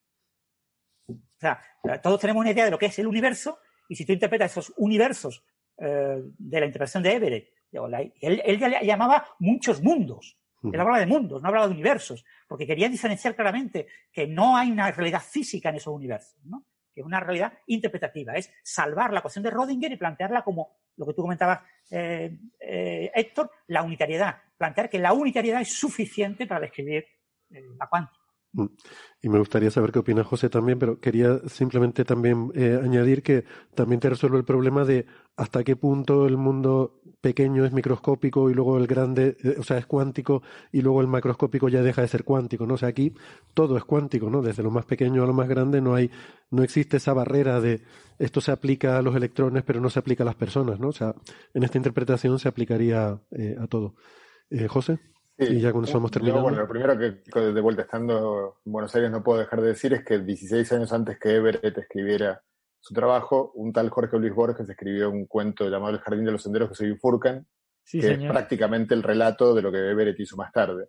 Y de hecho nunca, bueno, Everett ya murió y nunca hay, hay, un físico argentino que ha intentado contactar al hijo de Everett y bueno, a todo el mundo para saber si él había leído a Borges y no, no, no, está claro. Eh, yo voy a disentir estoy de acuerdo con, Alberto en que para, mí es disparatada. o sea, me sorprende muchísimo que un enorme físico como fue Bryce DeWitt eh, fue el que rescató las ideas de Everett, que Everett fue alumno de Wheeler también y Wheeler por poco lo echó de, o sea, bueno, no, no creo que le haya escrito una buena carta de recomendación a Everett, y sin embargo de Witt más tarde, quizás por algún, como al final somos seres humanos, quizás era algún resentimiento con Wheeler también de, de Witt, este, fue quien rescató de alguna manera y jerarquizó la propuesta de, de Everett. Pero yo creo que, no sé si estoy de acuerdo, Héctor, con lo que dijiste, que en otro mundo no serías George Clooney, porque al final eh, lo que lleva de la información genética que tienes tú, que evidentemente no es la de George Clooney, a tu expresión macroscópica eh, o fisionómica, bueno, es una cadena de procesos que en definitiva al final son cuánticos. Entonces, cada uno de ellos hay una probabilidad remotísima de que se vayan dando, no dando lo más probable, sino dando lo menos probable, de modo tal que habrá algún camino que lleve desde este, el, embrión que fuiste a George Clooney. Este, entonces, en cierto sentido, sí que en algún lugar, en algún universo eres George Clooney. Este, no sé, yo, a, mí me. Fíjate que se suele explicar el, lo de otros mundos con el gato de Schrödinger y con, y con sistemas de, con, con, dos estados. Y con sistemas con dos estados, claro, no parece tan, tan tan exótico la idea, pero es que hay que recordar que hay observables en la mecánica cuántica como la posición, que son continuos. Entonces, ¿qué quiere decir? Cuando yo mido la posición del electrón, ¿en cuántos mundos se divide este, el, universo? ¿En, infinitos? ¿En, en, qué, ¿En, qué, infinito? Este, y uno mide la posición bastantes veces. Por ejemplo, cuando uno ve una partícula describiendo una trayectoria en una cámara de niebla, uno está midiendo la posición, no sé, un número enorme de veces. Yo, creo que tú mides la posición en un sitio y está o no está. Mm, no es que tú hagas una medida continua, ¿no? Eh, pero. Entonces. tú mides la posición, por ejemplo, tú tiras electrones contra una este, placa. Hmm. El electrón va a producir una muesca en algún sitio, o sea que ahí fue donde la placa, eso quiere decir que la placa midió, interactuó con el electrón en ese sitio. Ahora, podría haber interactuado. Digamos que algún átomo de la placa, algún átomo de la placa interactuó o no interactuó, y otro átomo vecino interactuó o no interactuó. ¿no? Al final. Sí, solo uno, si había un solo electrón, solo uno puede haber interactuado. Mm. Pero podría haber interactuado cualquier otro.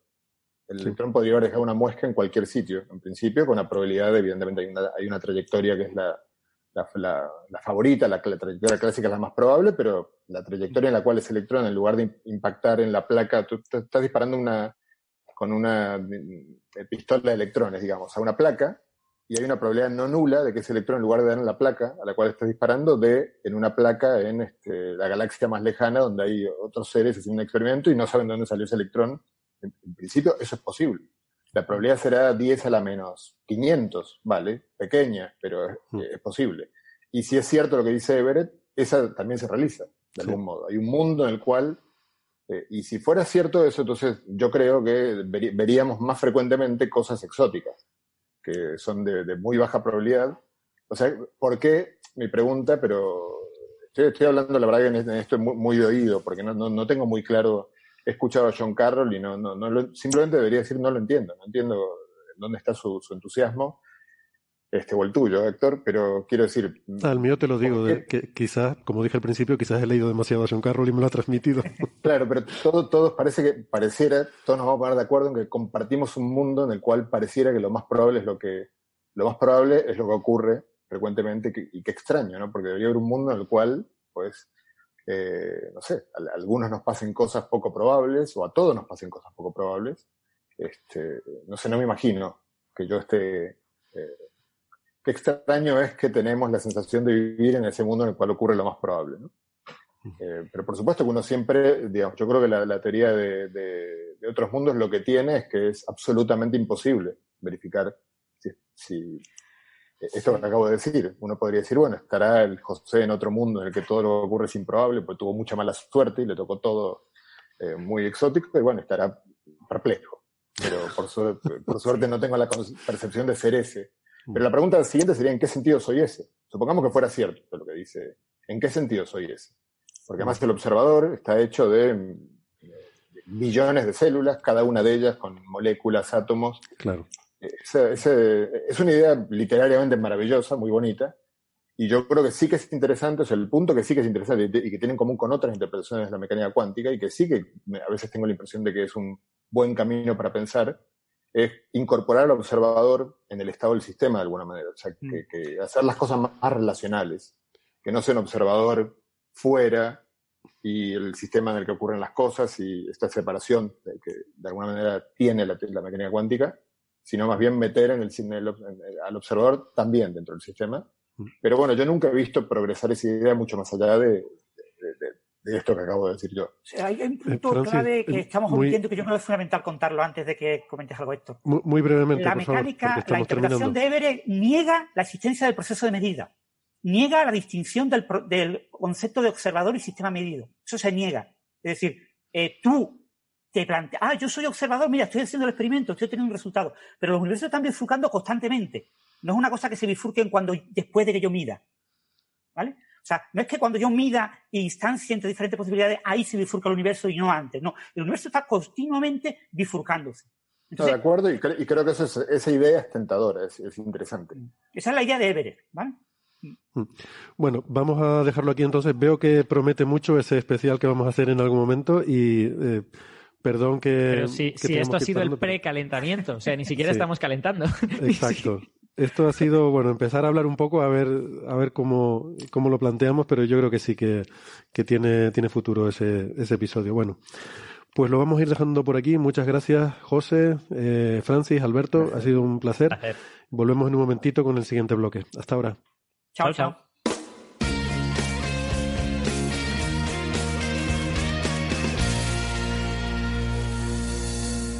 Bien, gracias por seguir con nosotros. Vamos ahora con el tercer bloque de nuestro programa. Para eso, pues damos la bienvenida a, eh, Andrés Asensio. Hola Andrés, ¿qué tal? Hola, ¿qué tal?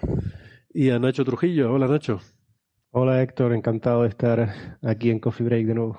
Encantados de, tenerte de vuelta. Y siguen con nosotros tanto Francis Villatoro como Ángel López Sánchez, que Ángel va a hacer el turno completo hoy. Hoy sí, he aprovechado. Mi madre. He aprovechado, aunque bueno, a mí ya estoy yo en el 31. Yo ya estoy a menos de un día. De hecho, a ver cuánto falta exactamente, 23 horas y 48 minutos. Muy bien, ya tú estás ya saliendo ya del año. Bueno, pues para este... Lo cual, no promete que vayamos a entrar en un año mejor, pero bueno. No, exacto. Aquí parece que cuando se acabe el año ya se acabó todo y... Exacto, sí, sí. Se resetea todo, el 1 de enero se resetea todo y, va todo siempre a mejor. sí. Bueno, bueno. Tengamos fe en que por regresión a la media eh, va a ser un año mejor que 2020, ¿no? en fin, eh, hablando de cosas de regresión a la media y de principios estadísticos... Eh, Nacho había propuesto hablar de un tema que a mí me parece muy interesante y que tiene que ver con el futuro de la humanidad, con cuánto le queda, en particular, cuánto falta para extinguirnos o algo así. Y mm, eh, bueno, eh, tiene que ver con que ha salido un artículo publicado en El País, el diario El País, eh, escrito por eh, un profesor, un catedrático de la Universidad Carlos III, eh, un catedrático de matemáticas, en el que hace un repaso de un, paper un poco antiguo de los años 90, de 1993, publicado en Nature, de un autor que se llama J. Richard Gott III, eh, no es que sea su tercer paper, sino que se llama así. tienen el, el, abuelo se llamaba Richard Gott, el padre se llama Richard Gott y él también, pues es el tercero. Eso en la cultura anglosajona es habitual, eso, el senior, el junior y luego el the third, the fourth. Pues eh, este artículo es, de hecho, ya les advierto que es muy controvertido y creo que se va a notar hoy porque me parece que por lo menos Nacho y yo estuvimos ayer discutiéndolo bastante y, creo que tenemos opiniones eh, diferentes sobre el asunto y ahora lo, comentaremos un poco. Eh, pero, pero, ya les digo que en general ha sido bastante controvertido. En general, eh, yo había oído hablar de este artículo y algunos de los que se publicaron posteriormente, porque es muy, muy comentado en la comunidad SETI. Es un artículo en el que habla de, pues eso, de del tiempo de vida que le queda a la humanidad y un poco de, ciertas implicaciones. Por ejemplo, dice que no vamos a, probablemente, no vamos a expandirnos mucho por el espacio, no vamos a colonizar la galaxia ni nada de eso. Y bueno, y da algunas ideas sobre las probabilidades de que podamos eh, algún día contactar con otra civilización galáctica. Entonces, bueno, esto parece un poco de brujería, de adivinar el futuro con una bola de cristal, pero en realidad es un concepto muy simple y a mí me gusta mucho, ya lo voy adelantando. Eh, me gusta mucho el artículo y lo que plantea y, le veo bastante sentido y, voy a decir por qué y luego creo que Nacho va a decir por qué no, eh, porque a él le parece que no y luego si quieren pues lo debatimos un poco. Eh, pero quizás me gustaría también ir un poco más allá de ese debate, o sea, no, no, enredarnos mucho en ese debate, sino creo que con explicar un poco el por qué y el por qué no a lo mejor es suficiente, pero luego me gustaría ir un poquito más allá a las implicaciones sobre el futuro de la humanidad, ¿no? Y, este tipo de cosas. Entonces, ¿en qué se basa? Bueno, les, les, hago un poco el spoiler. Lo que dice el artículo de Gott es que a la humanidad le quedan al 95% de certidumbre entre 5.000 y 8 millones de años. ¿Vale? Uno dice, bueno, ese es un rango brutal, es que eso no es decir mucho. Y es cierto, eh, es un rango muy grande. Aún así es interesante, quiere decir que no son miles de millones de años, por ejemplo, ¿no?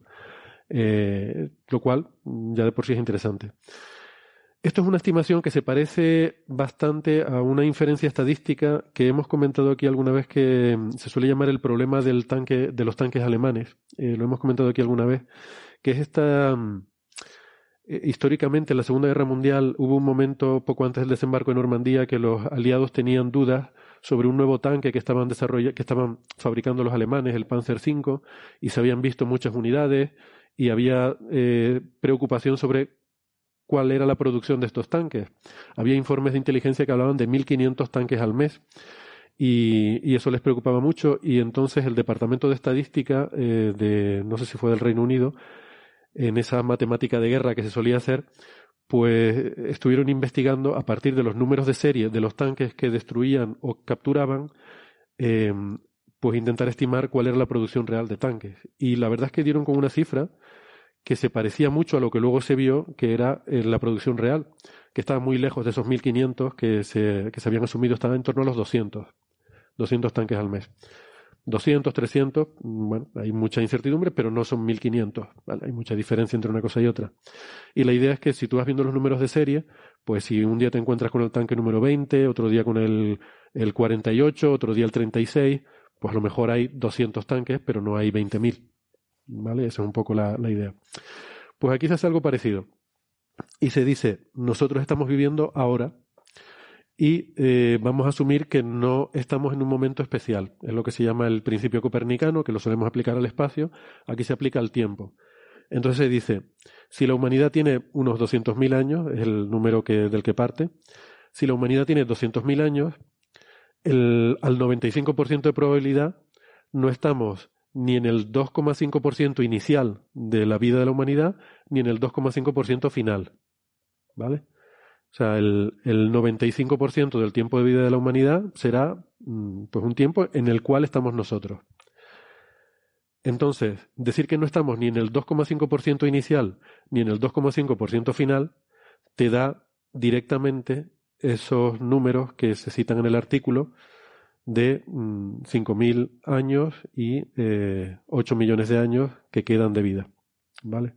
O sea, es decir, un poco la barra de progreso, si imaginamos la barra de progreso de toda la humanidad desde que nace hasta que se extingue, no estamos ni en el 2,5% inicial de la barra ni en el 2,5% final de la barra. ¿Por qué no? Pues porque sería mucha casualidad. Podríamos estarlo. Y de hecho este principio a veces falla. De hecho falla el 5% de las veces. Si tú te pones a aplicar esto a muchas cosas, el 5% de las veces va a fallar porque vas a estar en esas condiciones eh, peculiares, ¿no?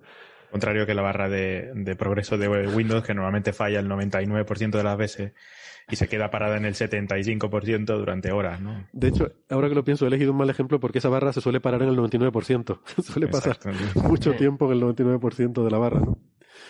Pero bueno, em, yo tengo algunas objeciones a esto, pero, pero en principio me gusta. Y como, y sin embargo sé que a Nacho de principio no le gusta, por eso me gustaría dejarlo que, que que dé su argumentación para, bueno, para ver si, si, si les convence a ustedes eh, con su, eh, su argumentación negativa sobre este artículo, ¿no, Nacho? Bueno, no, no es negativa. Es, mm, a ver, yo creo que el, argumento de, de es muy bueno. Y creo que, como dices tú, para una gran cantidad de problemas es una medida, una inferencia estadística fantástica. De hecho, Paul pone varios problemas, ¿no? Como cuando cayó el muro de Berlín, eh, la duración de la Unión Soviética y todo eso, y, da números muy razonables, órdenes de magnitud muy razonables.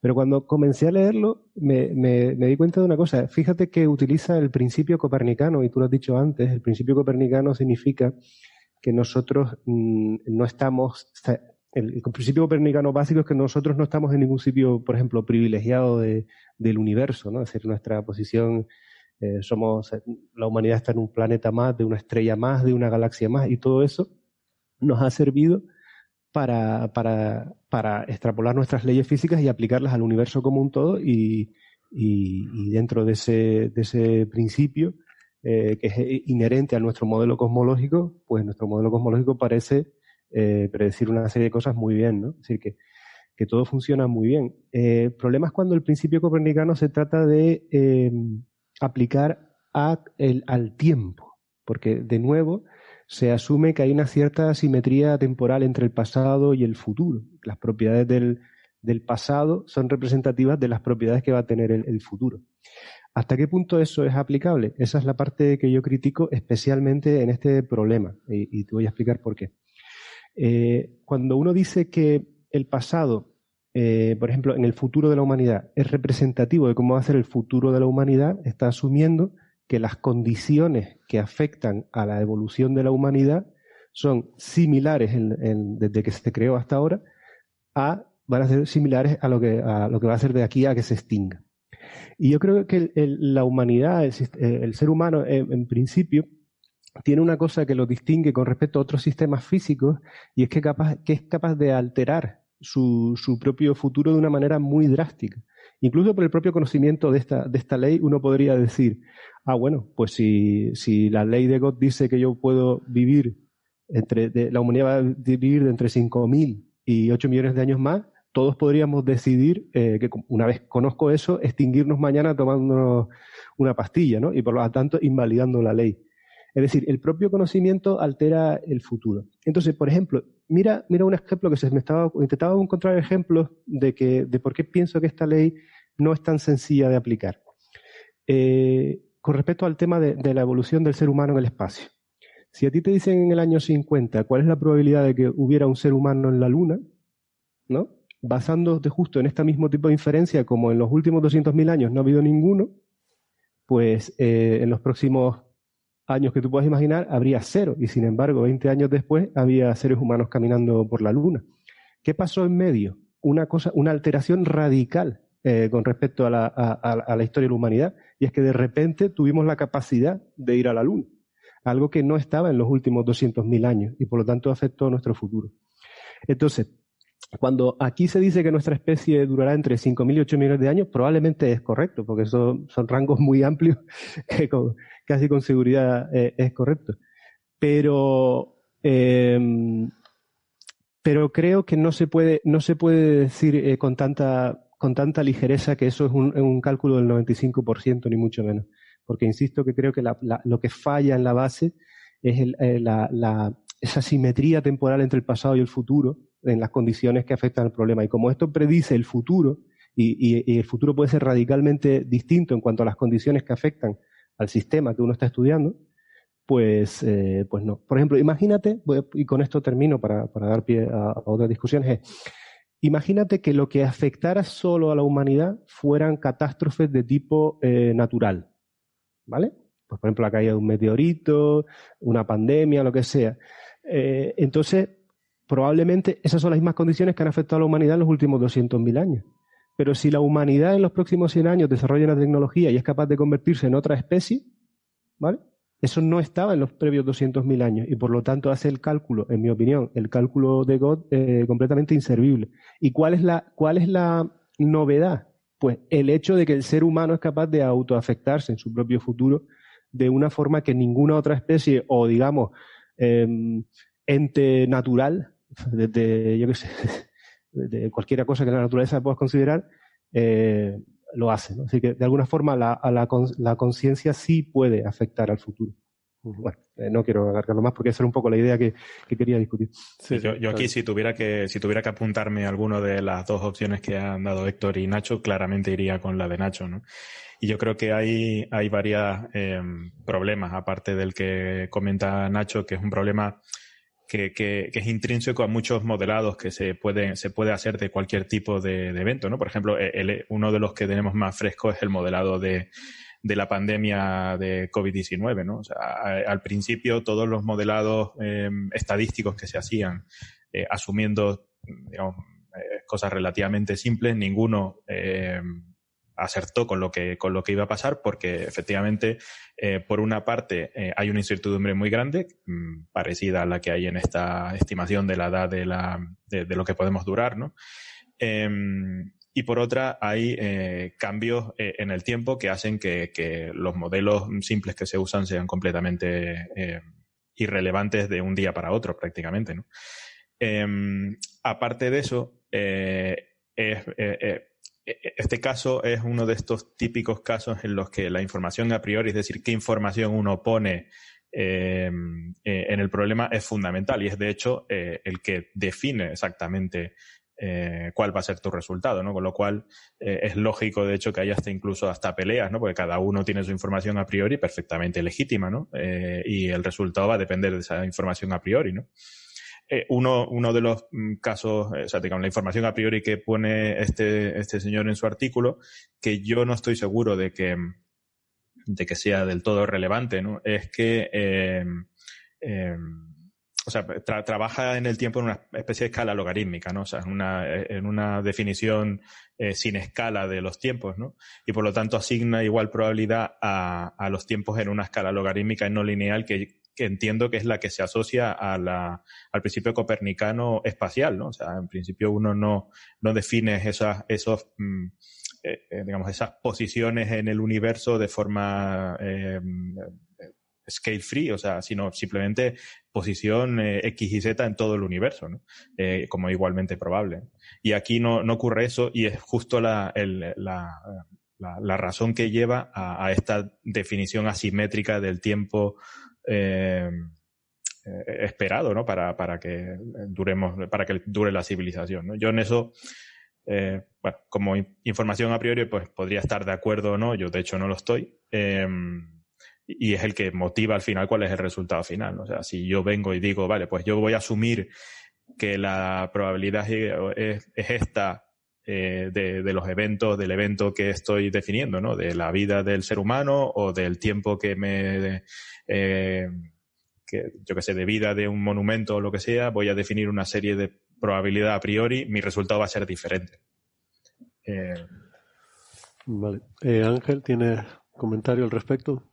No, a mí me pareció un artículo bastante curioso por lo que de la forma que lo plantea y cómo lo y cómo lo sostiene, pero la verdad que estoy también de acuerdo con lo que han dicho tanto Nacho como, como Andrés en ese sentido y según iban detallando cosas, pues me, me, me, reinforce, me, reinforce, me, me, me, Reforzaba. decía un poco, me forzaba más, me decía así, yo creo que cada vez más, porque no, me, me seguía chirriando bastante todo eso de la cosa temporal, de cómo eres capaz tú de decir, por mucha estadística, por mucho así más de grandes números, de ser capaz de echar para adelante eh, teniendo en cuenta, en verdad, aunque este modelo sea súper sencillo, que hay muchos factores que van, que van a ir cambiando. Y Nacho ha dado un ejemplo fantástico con lo de pensar en los años 30, lo que dijiste, de la llegada a la luna, ¿no? Que llama hasta en la luna, ¿no? Algo así. Y claro, son eh, nosotros vamos a ser capaces, somos capaces de cambiar esas las leyes que han funcionado o las normas que hemos tenido, eh, que ha tenido por durante los últimos 200.000 años. Y, según lo iba comentando Nacho, me venía el ejemplo más claro de pues, el, calentamiento global y el cambio, y el cambio climático. Sin más lejos. Simplemente ese, ese efecto, ese efecto no ha existido durante un montón de tiempo y ahora pues lo hemos introducido nosotros y lo tenemos más. Eso no se tiene, no se tiene algo en cuenta. Es por decir, dar un ejemplo, ¿no? No por decir, eh, pueden ser otros muchos más. De igual manera me resultó un poco llamativo, ¿no? Lo de eh, que no seremos capaces de, solamente con estos números, que no seremos capaces de extendernos en la galaxia. No sé. Hay, otro, hay otro problema también que, que asocia a la universalidad de esta, de esta ley del principio copernicano, ¿no? Y que no lo es tan, no lo es tal, y, de hecho relacionado con la, con la historia de los prior que comentaba yo, por ejemplo, eh, en el caso en el que uno conozca a una persona, o sea, conozco a Francis, ¿no? Por ejemplo, y él me dice que tiene tal edad, si yo aplico exactamente este mismo criterio, pues me podría, me está diciendo que a lo mejor Francis puede durar 1500 años, ¿no? Em, y claramente ahí hay un problema de, que yo necesito añadir una información extra y es la vida típica promedio de un ser humano. Eh, mm. Obviamente en el caso de, a lo mejor de la humanidad, como solo ha habido una humanidad que conozcamos, ¿no? Eh, pues es difícil definir un prior, un prior decente y, entonces escogemos ese prior que es scale free, ¿no? Eh, pero, pero es importante, ¿no? Añadir ese, ese tipo de información. Mm. Pero fíjate que incluso aunque, me deja, perdona, Nacho, para ir, porque me he apuntado aquí algunos puntos, ¿no? Para responder. Insisto que no, no, quiero tampoco alargar demasiado el debate sobre si el artículo está bien o mal, ¿no? Pero sí me gustaría comentar un par de cosas, porque creo que eh, me gustaría dejar claro, no sé si el oyente entiende, que este artículo no va de las probabilidades de cosas que pueden hacer que acaben con la humanidad. O sea, no se está modelando la probabilidad de que caiga un meteorito, ni de que haya una pandemia, ni de. O sea, esto es totalmente agnóstico a cómo va a ser el fin de la humanidad. Simplemente se basa en el hecho de que nosotros existimos ahora, ¿vale? y que la probabilidad de que estemos muy al principio o muy al final de la vida de la humanidad es baja. ¿Vale? Es simplemente eh, un principio de estimación estadística. No es un modelo de. Mm, entonces, no depende de qué va a pasar con la tecnología, qué va a pasar con. Decía Nacho que podemos cambiar el futuro. Podemos decir mañana, vemos esto, esto sale en todos los periódicos y todos nos suicidamos instantáneamente para fastidiar a GOT y le fastidiamos el cálculo. Bueno, eso no va a pasar estoy seguro al 95% de que no va a pasar. ¿Por qué? Porque si eso fuera a pasar, querría decir que somos los últimos seres humanos que viven en el planeta. Y eso sería una casualidad muy grande que nosotros tengamos esa, posición privilegiada. Podría ocurrir, ¿vale? Hay un 2,5% de probabilidad de que estemos en el último 2,5% del tiempo. Pero es un 2,5% de probabilidad. Lo normal es que no ocurra. Entonces, eh, el ejemplo que ponía Nacho de los astronautas es muy bueno em, y de hecho es un argumento recurrente que se usa en estas discusiones en contra del artículo de Gott. Creo que el primero además en plantearlo fue Lee Smolin, que, también en una... Eh, creo que fue una charla pública. Me, extrañaba, me extrañaba a mí ser el primero por el mismo argumento que acabo de dar. No, bueno, perdona. Lo que quiero decir es que es un buen argumento. O sea, que hay gente, que, grandes pensadores como Lee Smolin, eh, pues habían pensado en algo parecido, ¿no? Eh, es lo que decía, si esto lo hubiéramos hecho en el año 1000, ¿qué mm. conclusión, eh, ¿a qué conclusión hubiera llegado un habitante en el año 1000? ¿no? Y la respuesta es que mm, eh, lo, hubiera, lo hubiera salido mal, ¿vale? Pero es que eh, la gente en el año 1000 están en ese 5% de, de probabilidad. O sea, ellos son de los primeros seres humanos que vivieron, porque como la población aumenta exponencialmente, hay muchos, muchísimos más seres humanos que han vivido después que al principio. Entonces, Em, cuando se piensa estos argumentos, yo también pensé algo parecido. Es decir, hombre, resulta que yo vivo en una isla y hay muy poca gente que vive en una isla. Entonces eso viola un poco el principio copernicano, ¿no? No, eso lo que dice es que hay muchos parámetros que nos definen como personas. En la mayoría de esos parámetros estamos dentro de la norma, pero en algunos nos salimos de la norma. Entonces yo, pues algunos de los parámetros los que me salgo de la norma es que vivo en una isla. ¿Y que eres alto? Bueno, pues dos parámetros. y, a lo mejor ustedes se salen en otros parámetros, ¿no? Pues yo qué sé, pues uno porque es muy inteligente, otro porque, en fin, sabe mucho. Participan con Todos, claro, todos tenemos alguna cosa en la que nos salimos de la norma. Entonces, si buscamos, eh, es que ese es el truco con los astronautas. Si tú buscas un contraejemplo, lo encuentras. Porque básicamente esto se aplica al 95% de los casos, lo cual quiere decir que uno de cada 20 casos que haya mm, no funciona la norma. No, pero no estoy, de acuerdo con eso. Quiero decir, eh, yo lo que decía es que en la historia de la humanidad, eh, por poner un ejemplo, hay fenómenos disruptivos, transiciones de fase, que, esta teoría no puede tener en cuenta. Eh, pero, es que la teoría, no, tienen, es que no es una teoría, o sea, no, no, está intentando predecir lo que va a pasar. O este cálculo, si quieres. Es decir, y, cuando hay transiciones de fase o esos fenómenos disruptivos que cambian la historia, entonces este cálculo deja de ser inválido porque este cálculo en principio debería ser aplicable, o sea, es un cálculo perfecto para la situación actual. Es decir, si el delta de t mientras hago ese cálculo es muy pequeño, el orden de magnitud va a acertar siempre. Por eso funciona lo de los tanques, porque en lo de los tanques se dice cuántos tanques hay ahora, ¿vale? Y funciona, da un orden de magnitud muy bueno. Pero si tú le hubieras preguntado a la misma teoría cuántos tanques hay dentro de 10 años, pues probablemente fallaría completamente, porque pueden los alemanes pierden la guerra, deciden no hacer más tanques, o de repente encuentran una innovación tecnológica fantástica y generan un millón de tanques diarios.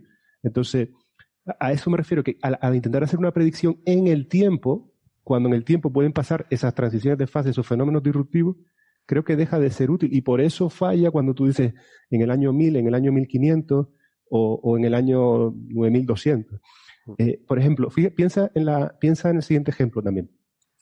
¿Cuál es la, es decir, en los últimos 200.000 años, la vida media del ser humano habrá cambiado, se habrá expandido un factor 3 por la tecnología, por la medicina, ¿no?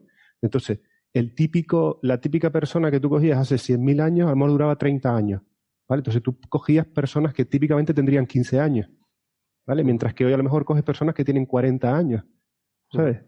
Sí, en esa diferencia de 10.000 años hubieras fallado completamente en cuál es la típica vida del ser humano. Déjame responder a eso y así lo hilo también con otra cosa que tenía pendiente, que era el ejemplo que ponía Andrés sobre la vida de Francis, por ejemplo, que de hecho creo que, creo que es bastante bueno. Si aplicamos eso a la vida de Francis, eh, pues digamos que Francis tiene cuarenta y pico años, por, por, poner un número que no... Ojo, ojo que no, descartamos que Francis dure 1500 años. No, no lo descartamos, pero es que si le aplicas esto y dices eh, ¿cuánto, o sea, la idea sería, sabiendo que Francis tiene cuarenta y tantos años, ¿cuánto tiempo más va a vivir? ¿Vale?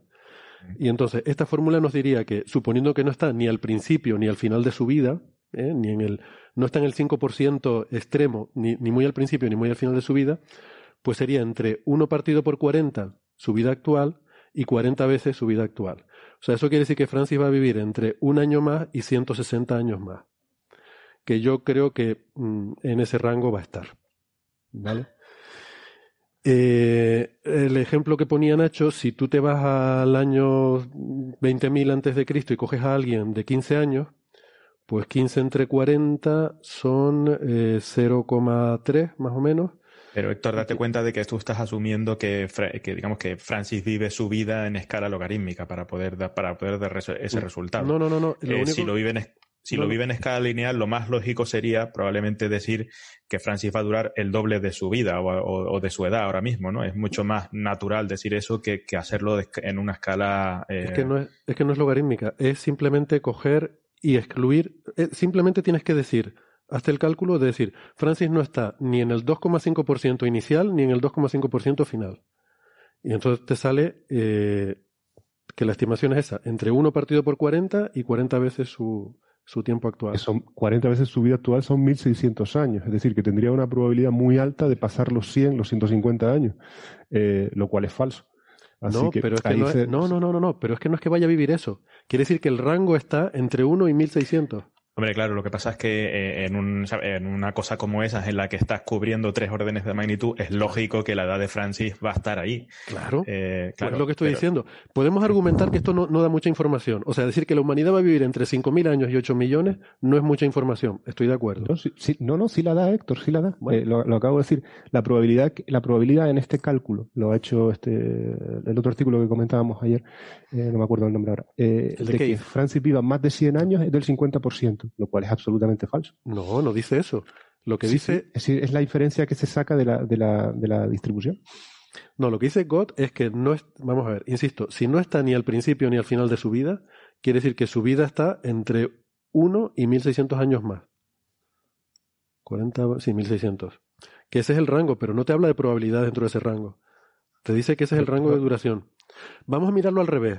O sea, vamos a. Y, y quizás nos estamos entreteniendo más con esto de lo que yo pensaba. Mm. Pero bueno, voy a hacer un último argumento y si no los convenzo ya desisto.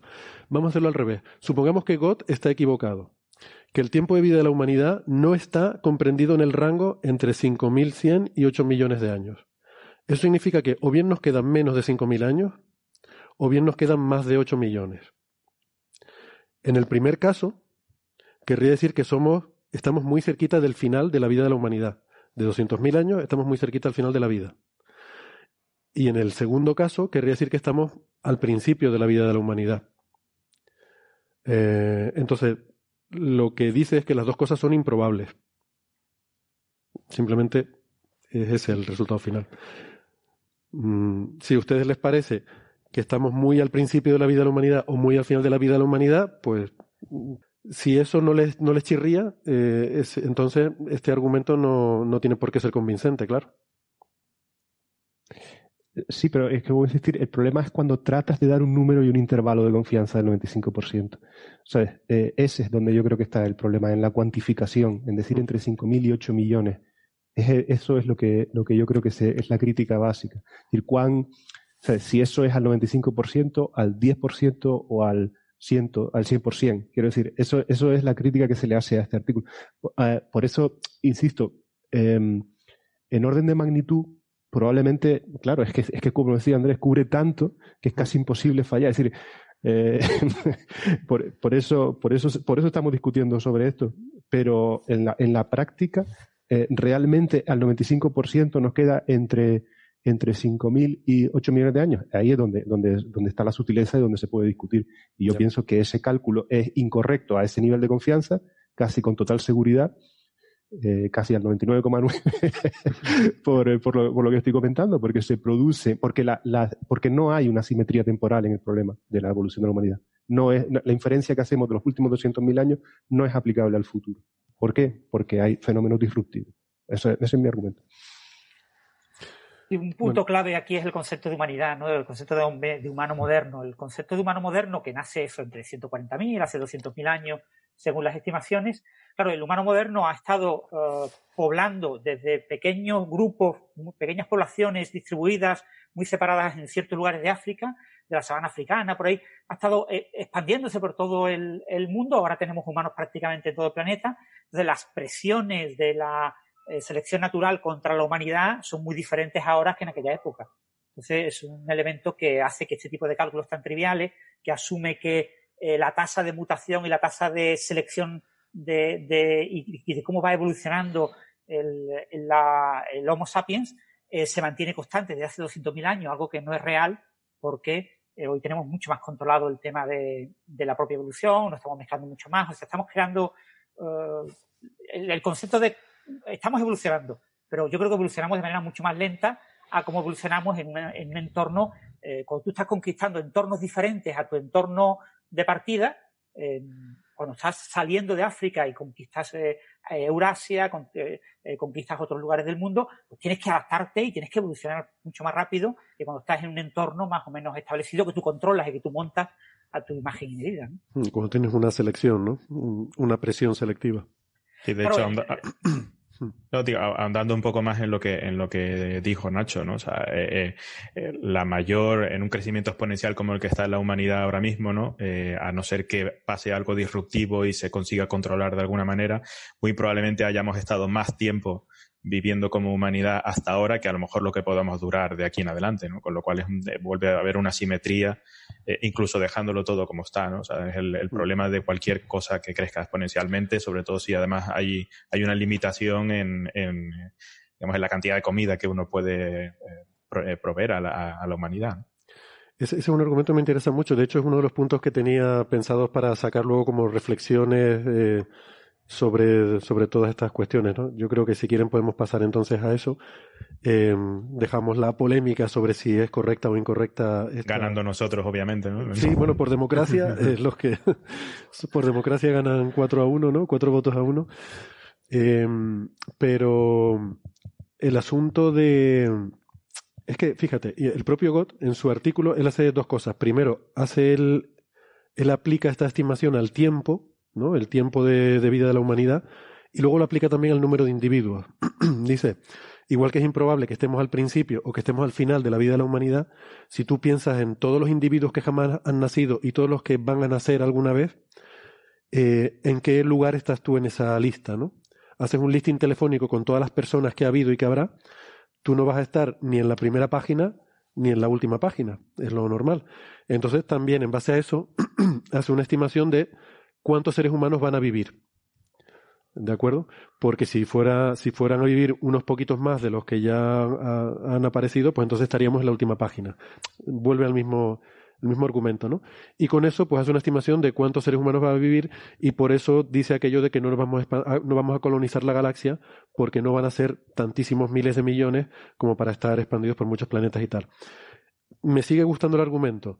Ahora bien, eh, veo un problema y es que el argumento del tiempo es lineal, es decir, eh, el hecho de que tú mm, no estés ni al principio ni al final de la vida de la humanidad te establece una, línea temporal y, tu posición ahí es un poco es lineal, ¿no? Pero sin embargo la población va creciendo exponencialmente. Eso significa que em, es una distribución diferente a, ese tiempo lineal, con lo cual eh, me parece a mí que, a ver, dicho de otra forma, la relación entre la población y el tiempo no es lineal, aumenta exponencialmente. Eh, o ha venido aumentando históricamente exponencialmente eh, en los últimos siglos. Entonces, me parece a mí que el, el resultado que saques con el cálculo de la población y el resultado que saques con el cálculo del tiempo deberían ser inconsistentes. Mm, no lo he mirado muy a fondo como para ver si lo son en lo que, lo que ha hecho Gott, pero en algún momento, si no lo es ahora, en algún momento, si tú extrapolas hacia el futuro, habrá inconsistencia entre esos dos cálculos, porque uno crece exponencialmente y el otro va linealmente, ¿no? Entonces, eso es una cosa que me deja un poco eh, desasosegado sobre todo este argumento. Y luego hay otra cosa que sí que les quería comentar y tiene un poco más que ver con la astrofísica. Y es que todo esto lo podemos aplicar no solo a la vida de una persona, como hicimos con la vida de Francis, no solo a la vida de la humanidad, como ha hecho Gott, también podemos llevarlo un, paso más hacia afuera y aplicarlo a especies inteligentes. Es decir, eh, a la Tierra le quedan unos mil millones de años de habitabilidad, en los cuales puede haber vida. Mm, ya desde hace unos cuantos millones de años hay suficiente vida compleja como para que se desarrolle la inteligencia.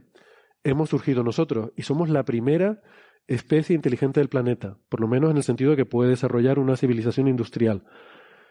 Me extraña que seamos los primeros.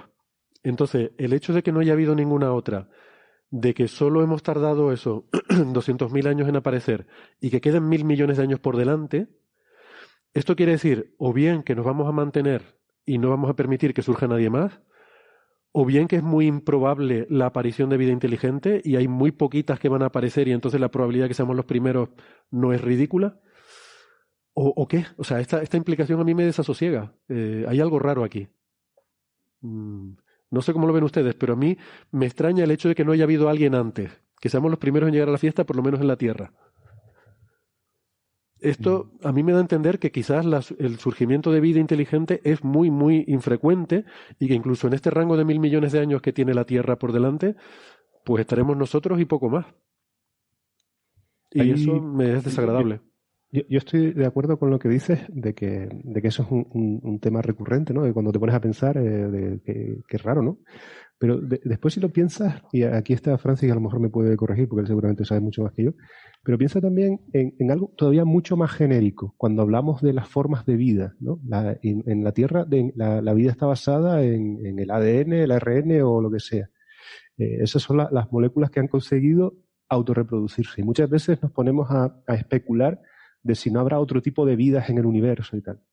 Eh, y, pero ¿por qué no ha aparecido, o sea, en el mismo, en el mismo sentido ¿no? de, lo que has comentado, ¿por qué no ha aparecido en la Tierra eh, varias veces la vida?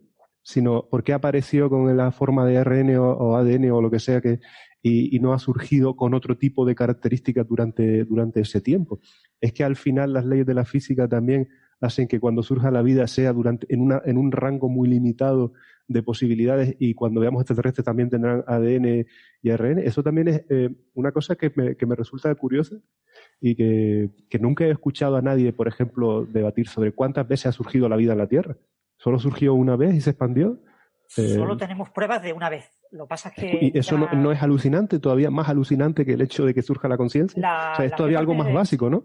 La mayor parte de los expertos en el origen de la vida opinan que la vida en la Tierra surgió de manera simultánea por varios caminos distintos y que solamente eh, cuajó y llegó a, mantenerse esta línea que acabó convergiendo en Luca, que fue el, último ancestro primordial, ¿no? La, la, célula más primitiva de la que parte toda la vida que ha conquistado la Tierra. ¿no? Se cree que otras líneas evolutivas acabaron desapareciendo y siendo extinguidas, como ha ocurrido, por ejemplo, con los diferentes eh, humanos. ¿no?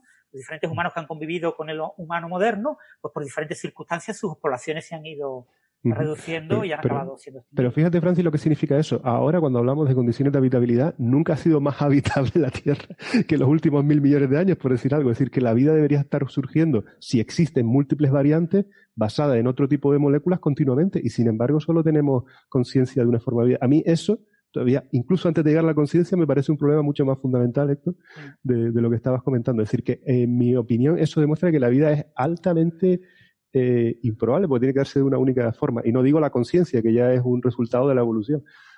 pero, podría ser efecto de la, de la competición. Quiero decir que la, la evolución eh, es una, es una competencia despiadada y puede ser que si hubo diferentes brotes de vida, incluso a lo mejor de diferentes tipos, pues que la más eficiente o la más práctica o la más tal eh, acabará imponiéndose y se lo comiera todo.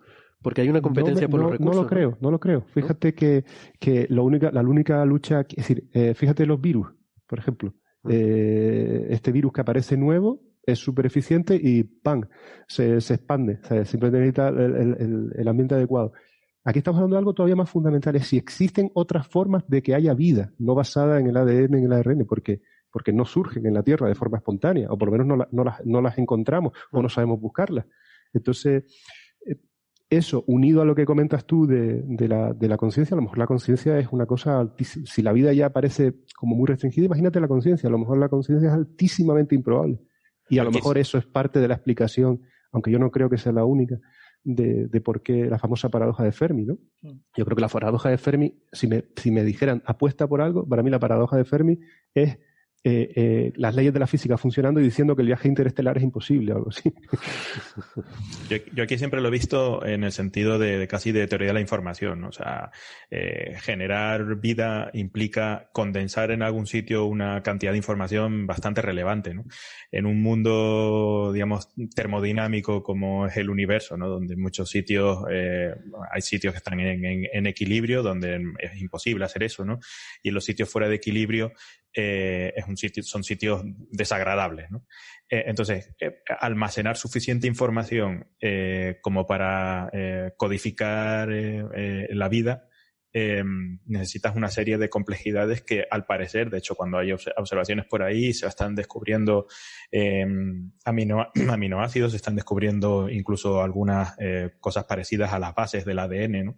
Y a lo mejor resulta que, que por pura información, la única forma de almacenar, eh, digamos, por pura teoría de la información, la única forma de almacenar eh, la forma de la vida es en, forma de, un ADN que tiene sus propiedades que son de resistencia a radiaciones ionizantes y cosas de este estilo. Mm. Es que surgió muy rápido la vida en la Tierra. Eso es otra cosa también interesante. Surgió enseguida, en cuanto las condiciones lo permitieron. Cada vez estamos poniendo más atrás el inicio de la vida, más, temprano en, en, la vida del planeta. Eso sugeriría, sugeriría que la vida surge con facilidad. Es verdad lo que dice Nacho, que no vemos otras variantes. Entonces, quizás es que en estas condiciones la variante que vemos es tan superior que, que, se, que se impuso rápidamente, pero no sé, eh, es una pregunta también intrigante, claro que sí. sí. Se está buscando mucho en, ambientes extremófilos, en, ambientes extremos se están buscando organismos muy extremófilos que puedan vivir en esos eh, ambientes extremos y hasta ahora todos se han encontrado eh, siguiendo la línea de, de Luca, es decir, con un sistema metabólico, con un sistema de, de almacenamiento de información, ADN, ARN eh, y proteínas como fundamentos básicos en, en toda la vida. No, no, se ha encontrado todavía ningún. ¿Os acordáis de la famosa bacteria del arsénico que tenía? Eh, se suponía que tenía arsénico, al final fue una falsa alarma, ¿no? Eh, eran, eran vacuolas en las que almacenaba el arsénico porque es venenoso y, y se protegía de él y se confundió eh, esas vacuolas con el núcleo, ¿no?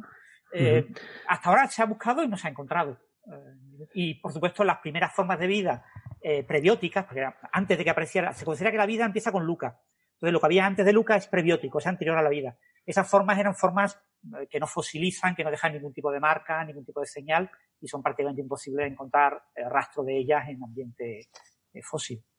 Yo estoy de acuerdo con lo que estaba comentando Héctor, de que la vida parece que surge de forma, visto lo que hemos visto en lo que tenemos el caso en la Tierra, de que surge, ha surgido relativamente rápido después de la formación de, del, del planeta, pero solamente conocemos ese tipo de vida. Entonces no sabemos lo que pasa en otros planetas que pudieran tener condiciones de habitabilidad y que pudiera existir la vida. Eso es otro tema. Y lo que sí parece bastante más complejo entonces sería el salto a, la inteligencia. O sea, de hecho, el salto de, de lo que somos organismos unicelulares hasta los organismos pluricelulares también tardó muchísimo, muchísimo tiempo, ¿no? Bueno, la explosión cámbrica fue cuando recordadme, Francis, tú creo que lo sabes, que no quieres una barbaridad, 600 millones de años atrás o una cosa así. ¿El, el qué, perdón? La explosión cámbrica cuando ya empezaron a hacerse Sí, como 500, sí, como unos, alrededor de 500, sí, por ahí. 500. De, de, ese orden. Entonces, claro, comparado con los 4.000 millones de años de vida en la Tierra, también es un rango eh, relativamente corto, digámoslo así. Y el salto a la inteligencia, pues ese otro estadio que es todavía más complejo. Posiblemente podría llegar, hemos estado diciendo eh, que bueno, el ser humano ha sido el, Homo sapiens, la primera especie inteligente en, en alcanzar así, pero imaginaros que no hubiese existido el Homo sapiens, quizá otra especie hubiese llegado a ser inteligente, ¿no? Se hablan de los delfines, por ejemplo, ¿no? E incluso hay alguna novela por ahí bastante famosa de ciencia ficción, ¿cómo se llamaba? La elevación de los pupilos, ahora no me acuerdo del autor, que habla también de, eso, de, de, que el ser humano no era la única especie inteligente en la Tierra, los delfines también eran inteligentes y algunos tipos de primatas también habían evolucionado y ayudan a otras especies a evolucionar al salto de lo que es el organismo plurisel, organismo tipo mamífero, digámoslo así, o mamífero, bueno, un, un, animal complejo, al tener el salto de tener la inteligencia y ya después lo, las terminan de ayudar de la inteligencia a la sociedad tecnológica que incluso puede eh, tener facilidad al, al, al, al, espacio. Voy a, voy a mirar el autor. vale. A mí, a mí siempre me parece, o sea, siempre me ha parecido mucho más complejo el salto inicial para definir la mecánica, digamos, toda la tecnología en la que está basada la vida, eh, que, que, el hecho eh, de que una vez generas la vida, eh, se junten y generen inteligencia lo que sea. A mí eso me parece de forma casi hasta natural, ¿no? O sea, una, empiezas a, a, ver mecanismos ya de supervivencia, de, de que cada elemento de, vida que creas que quieres sobrevivir y hay una serie de... Mm, la, vida en sociedad nuevamente es, beneficiosa para eso, ¿no? A mí el hecho de que moléculas o de incluso si vas más atrás de átomos, hidrógeno, carbono y tal, consigas definir una mecánica, digamos, la, los motores con los que después definir la vida, a mí eso me parece realmente sorprendente. Y a lo mejor... A mí me parece muy, a mí me parece muy complicado, ¿eh? A mí me parece. Eh, que a lo mejor efectivamente solo hay una forma de hacerlo, ¿no? O, una forma energéticamente eh, decente, ¿no? No sé. Mm. Eh, David Brin. Tenía, tenía que haberlo sabido porque es uno ah, de mis autores favoritos de ciencia ficción, de David Brin, la serie de la elevación de los pupilos. Muy recomendada, la verdad que yo me la leí hace unos cuantos años y me encantó. Pues no confundir con su primo Sergey, que es el de Google. No, no son primos, es una broma. Pero eh, sí, sobre eso que decía Andrés, parece que si miras la evolución en la Tierra, da la impresión, por lo menos con los parámetros con los que nosotros la miramos, que ha, ido como acelerando, ¿no? O sea, que empieza la vida hace cuatro mil millones de años, pero es todo muy aburrido hasta que empiezan a surgir organismos pluricelulares, que eso ocurre relativamente eh, recientemente, menos de mil millones de años y no es hasta 500 millones de años que ya aparecen animales más complejos. Eh, o sea, desde 4.000 millones de años a 500 millones de años, que es un 10% de todo ese periodo, es cuando ya empiezan a aparecer eh, animales complejos. Eh, y luego ya especies que puedan que puedan, no sé, manipular su entorno, pues ya estamos hablando de unos pocos millones de años atrás. Bueno, decenas de, de 100 millones de años para acá. Eh, da la impresión de que ese tipo de, no sé, de que las cosas van muy lento al principio y luego cada vez van más rápido. Por eso, de nuevo, me sorprende que durante los mil millones de años que quedan de vida al planeta no aparezcan montones de especies inteligentes, porque parecería que estamos ya en, eh, no, ya estamos en la situación esa en la que ya tendría que estar esto, ¿sabes?, eh, funcionando ahí a tope. Y si eso es si así. Consideras que, si consideras que la inteligencia artificial tiene algún futuro, dentro de poco habrá dos, ¿no? Bueno, puede ser, puede ser. Pero de nuevo, y si va a haber muchas, eh, que nosotros seamos los primeros, de nuevo me, me perturba. en fin. A lo mejor es así, a lo mejor estoy yo demasiado obsesionado con no ser el primero, pero y a lo mejor tocaba ser los primeros en algo, aunque sean, aunque vengan 100 y nosotros somos los primeros, bueno, pues. Y, sería posible, la pregunta es, ¿tú crees que sería posible que existieran varias a la vez? Porque a lo mejor eso también es un, es un tema de que solo puede solo puede quedar uno, ¿no? Como decían los inmortales. Sí, no lo sé. imagínate la enorme competencia que habría entre varias seres inteligentes, o sea, tecnológicos, no vamos a llamar inteligentes, inteligente es un chimpancé, tecnológicos capaces de eh, aniquilar a otros eh, pues probablemente nos aniquilaríamos, solo quedaría uno. Es decir, que al final a lo mejor la convergencia hacia uno es natural. De hecho, si crees, por ejemplo, que hubo algún tipo de aniquilación o asimilación de los neandertales, es un poco va en esa línea también. Y ahora los grandes primates pues estarán a punto de extinguirse también, porque es que no pueden competir con, con el, el, que tecnológicamente esté más avanzado. A mí eso me parece también una cosa bastante importante. De, hecho, lo hemos hecho con los propios humanos, ¿no? Hemos extinguido civilizaciones muy avanzadas tecnológicamente, eh, las hemos extinguido y han desaparecido, ¿no? Eh, cuando conquistamos, mm. entre comillas, cuando eh, fuimos a América, etcétera, muchas civilizaciones que hay allí, pues estaban muy avanzadas y, las hemos destruido completamente y ahora son nuestra civilización, tienen nuestros avances, no, no han generado su propia línea. Si hubiera estado separada América 500 años más de, del resto del mundo, eh, ¿habrían avanzado tecnológicamente a un ritmo parecido? Probablemente. Es que yo. No, tan rápido, no sé. Cuando, cuando he pensado alguna vez un poco sobre estas cosas, me parece que a veces centramos demasiado la asociación de eh, civilización y especie, y puede haber especies multicivilización, como de hecho ha sido la humana, el, el, ejemplo que ponía Francis, ¿no? Ha habido diferentes civilizaciones humanas, si entendemos la cultura como parte de la civilización, eh, y quizás eso no lo hemos visto, pero podría darse que hubiera civilizaciones multiespecies. Es decir, que hubiéramos llegado a un continente nuevo y resulta que ahí había otra especie mm, que también. Y, que al principio seríamos muy diferentes, pero con el paso del tiempo, pues acabáramos mm, vendiéndoles cosas a ellos, ellos a nosotros, y acabáramos estableciendo eh, con el tiempo una especie de civilización global en la que coexisten diferentes especies, ¿no? esas condiciones solo se dan cuando existe un equilibrio casi absoluto de fuerzas. Eh, de forma que, lo más rentable para los dos pues sea, pues sea el comercio, como dices tú. si existe, es algo completamente desequilibrado, pues te queda siendo un, parte de una vitrina de un museo.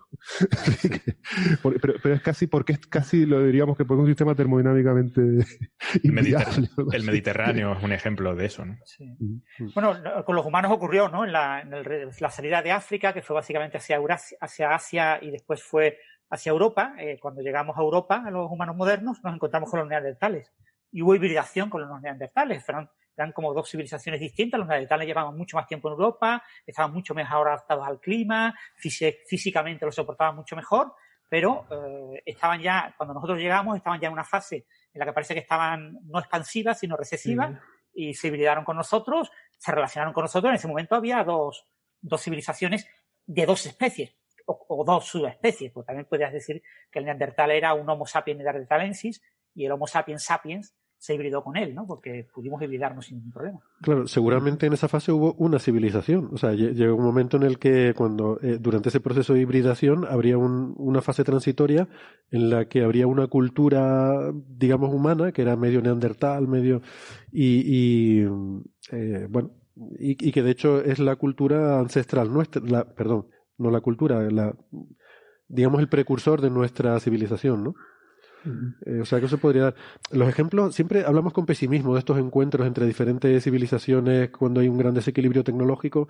Eh, yo también quiero pensar que es porque los casos que conocemos son antiguos en la historia, cuando éramos bastante más bestias. Eh, pero con el paso del tiempo, pues yo qué sé, yo creo que vamos entendiendo mejor las cosas, no estamos tan hambrientos y tan necesitados de recursos y quiero pensar que hoy en día funcionaría de otra forma, ¿no? Y que en el futuro quizás seamos incluso mejores, pero no lo sé.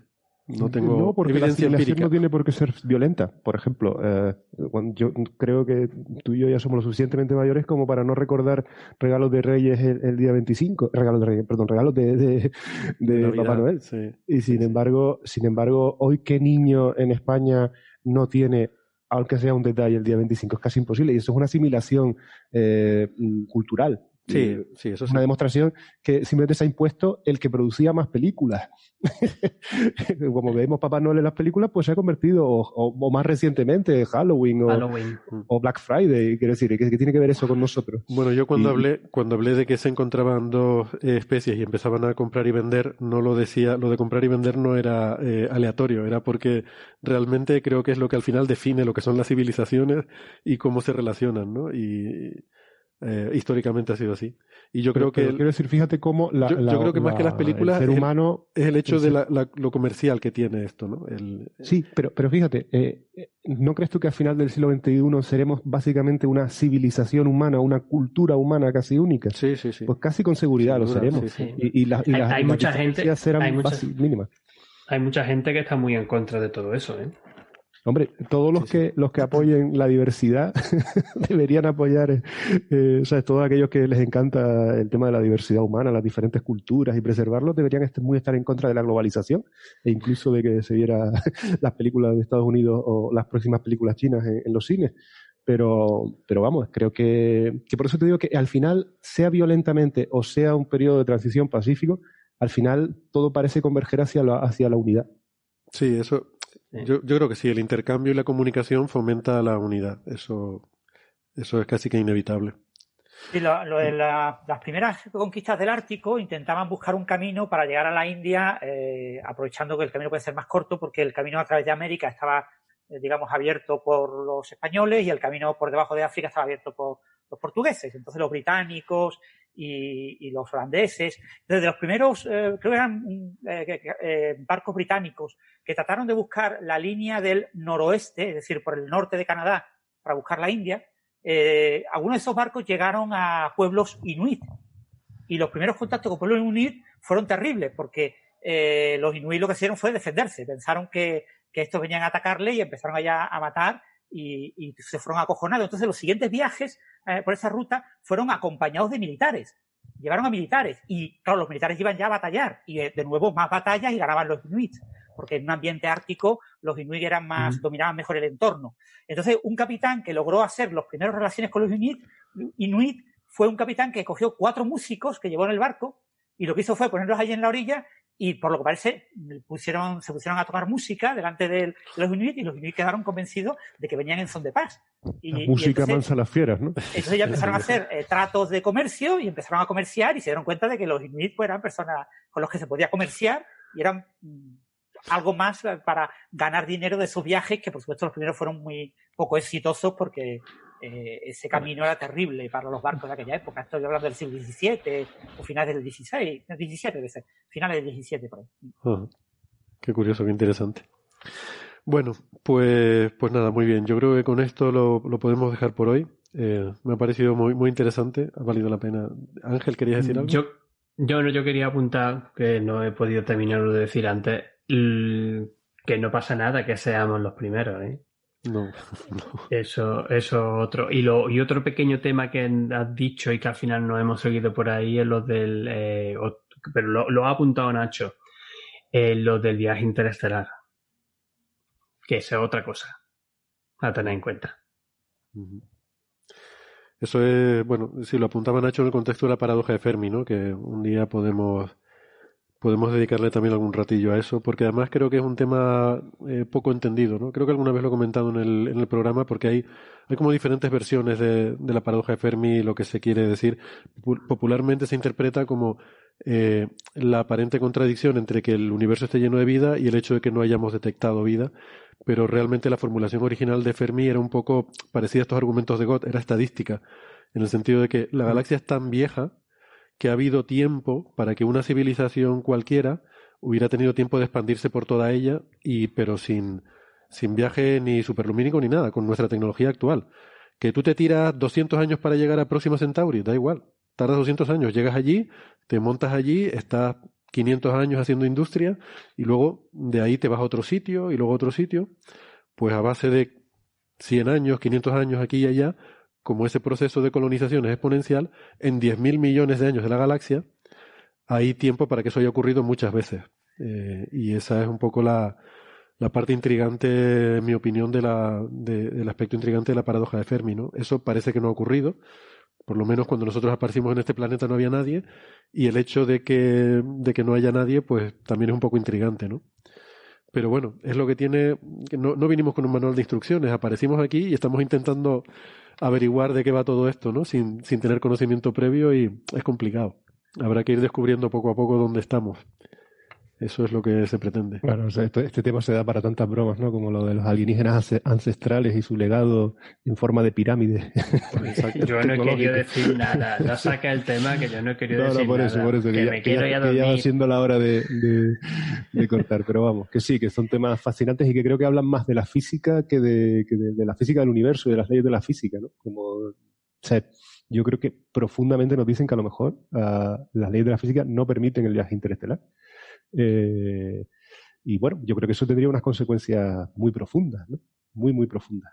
Así que también, y, y me refuerza en la idea de que la, la, el, el, hecho de que nosotros seamos esos trocitos de universo capaces de verse a sí mismos es uno de, la, de las grandes misterios o, o cosas fascinantes que, que, un poquito de reflexión nos puede llevar, ¿no? Es decir, eh, es, es, alucinante y, y también nos, nos, dice también lo precioso que es el, la, el, el, el, hecho de, de, que el universo se vea a sí mismo ¿no? y que lo, que lo intente entender. Es, es como, o sea, muchas veces se busca lo que dice Héctor, el misterio en los fantasmas cuando el verdadero misterio es este. ¿no? Sí, eh. somos nosotros mismos, ¿no? Sí. Es un poco. Nos pone una responsabilidad muy grande. Es decir, si lo pensamos, somos la única cosa que tiene el universo que sepamos para intentar hacer ciencia y entenderse a sí mismo. Deberíamos estar todos haciendo eso y debería ser nuestro principal objetivo y nuestra mayor prioridad en la vida. O sea, no entiendo que haya gente que esté haciendo otras cosas, eh, sabiendo lo que somos. Eh, tenemos una gran responsabilidad. Yo no la tengo, que se preocupe el universo. Es una, esa misma reflexión es una de las frases célebres de Carl Sagan. Eh, ¿Sabes la frase textualmente? Eh, somos era? la forma somos, que tiene el universo. Somos la forma que tiene el universo para entenderse a sí mismo. Algo así, vale. Algo así, sí. Bien, pues con esa reflexión, qué mejor forma de acabar que con una frase de Carl Sagan. Si me permites, Héctor, una, eh, Javier Peláez, el libro 500 años de, 500 años de frío. Es un libro que es sobre la conquista del Ártico sí. y ahí es donde leí la historia esta de los inuits. Tiene, sí, sí, son muy interesantes. También tiene los podcasts, ¿no? De la, la serie polar de Javier Peláez, El Irreductible. Es un apasionado de estas expediciones polares y, y las cuenta muy bien, la verdad. Así que siempre es recomendable. Bueno, eh, nada, que nos vamos, que se nos acaba el año y que Ángel se tiene que ir a dormir y los demás a almorzar. Pero oye, que, que tengan un muy feliz año nuevo, que, que lo pasen muy bien eh, y nos veremos en 2021 y a ver qué tal es. Esperemos que mejor. bueno, un placer, como siempre, vale. chicos. Hasta luego. Un abrazo, feliz año nuevo a todos. Adiós. Hasta luego. Adiós.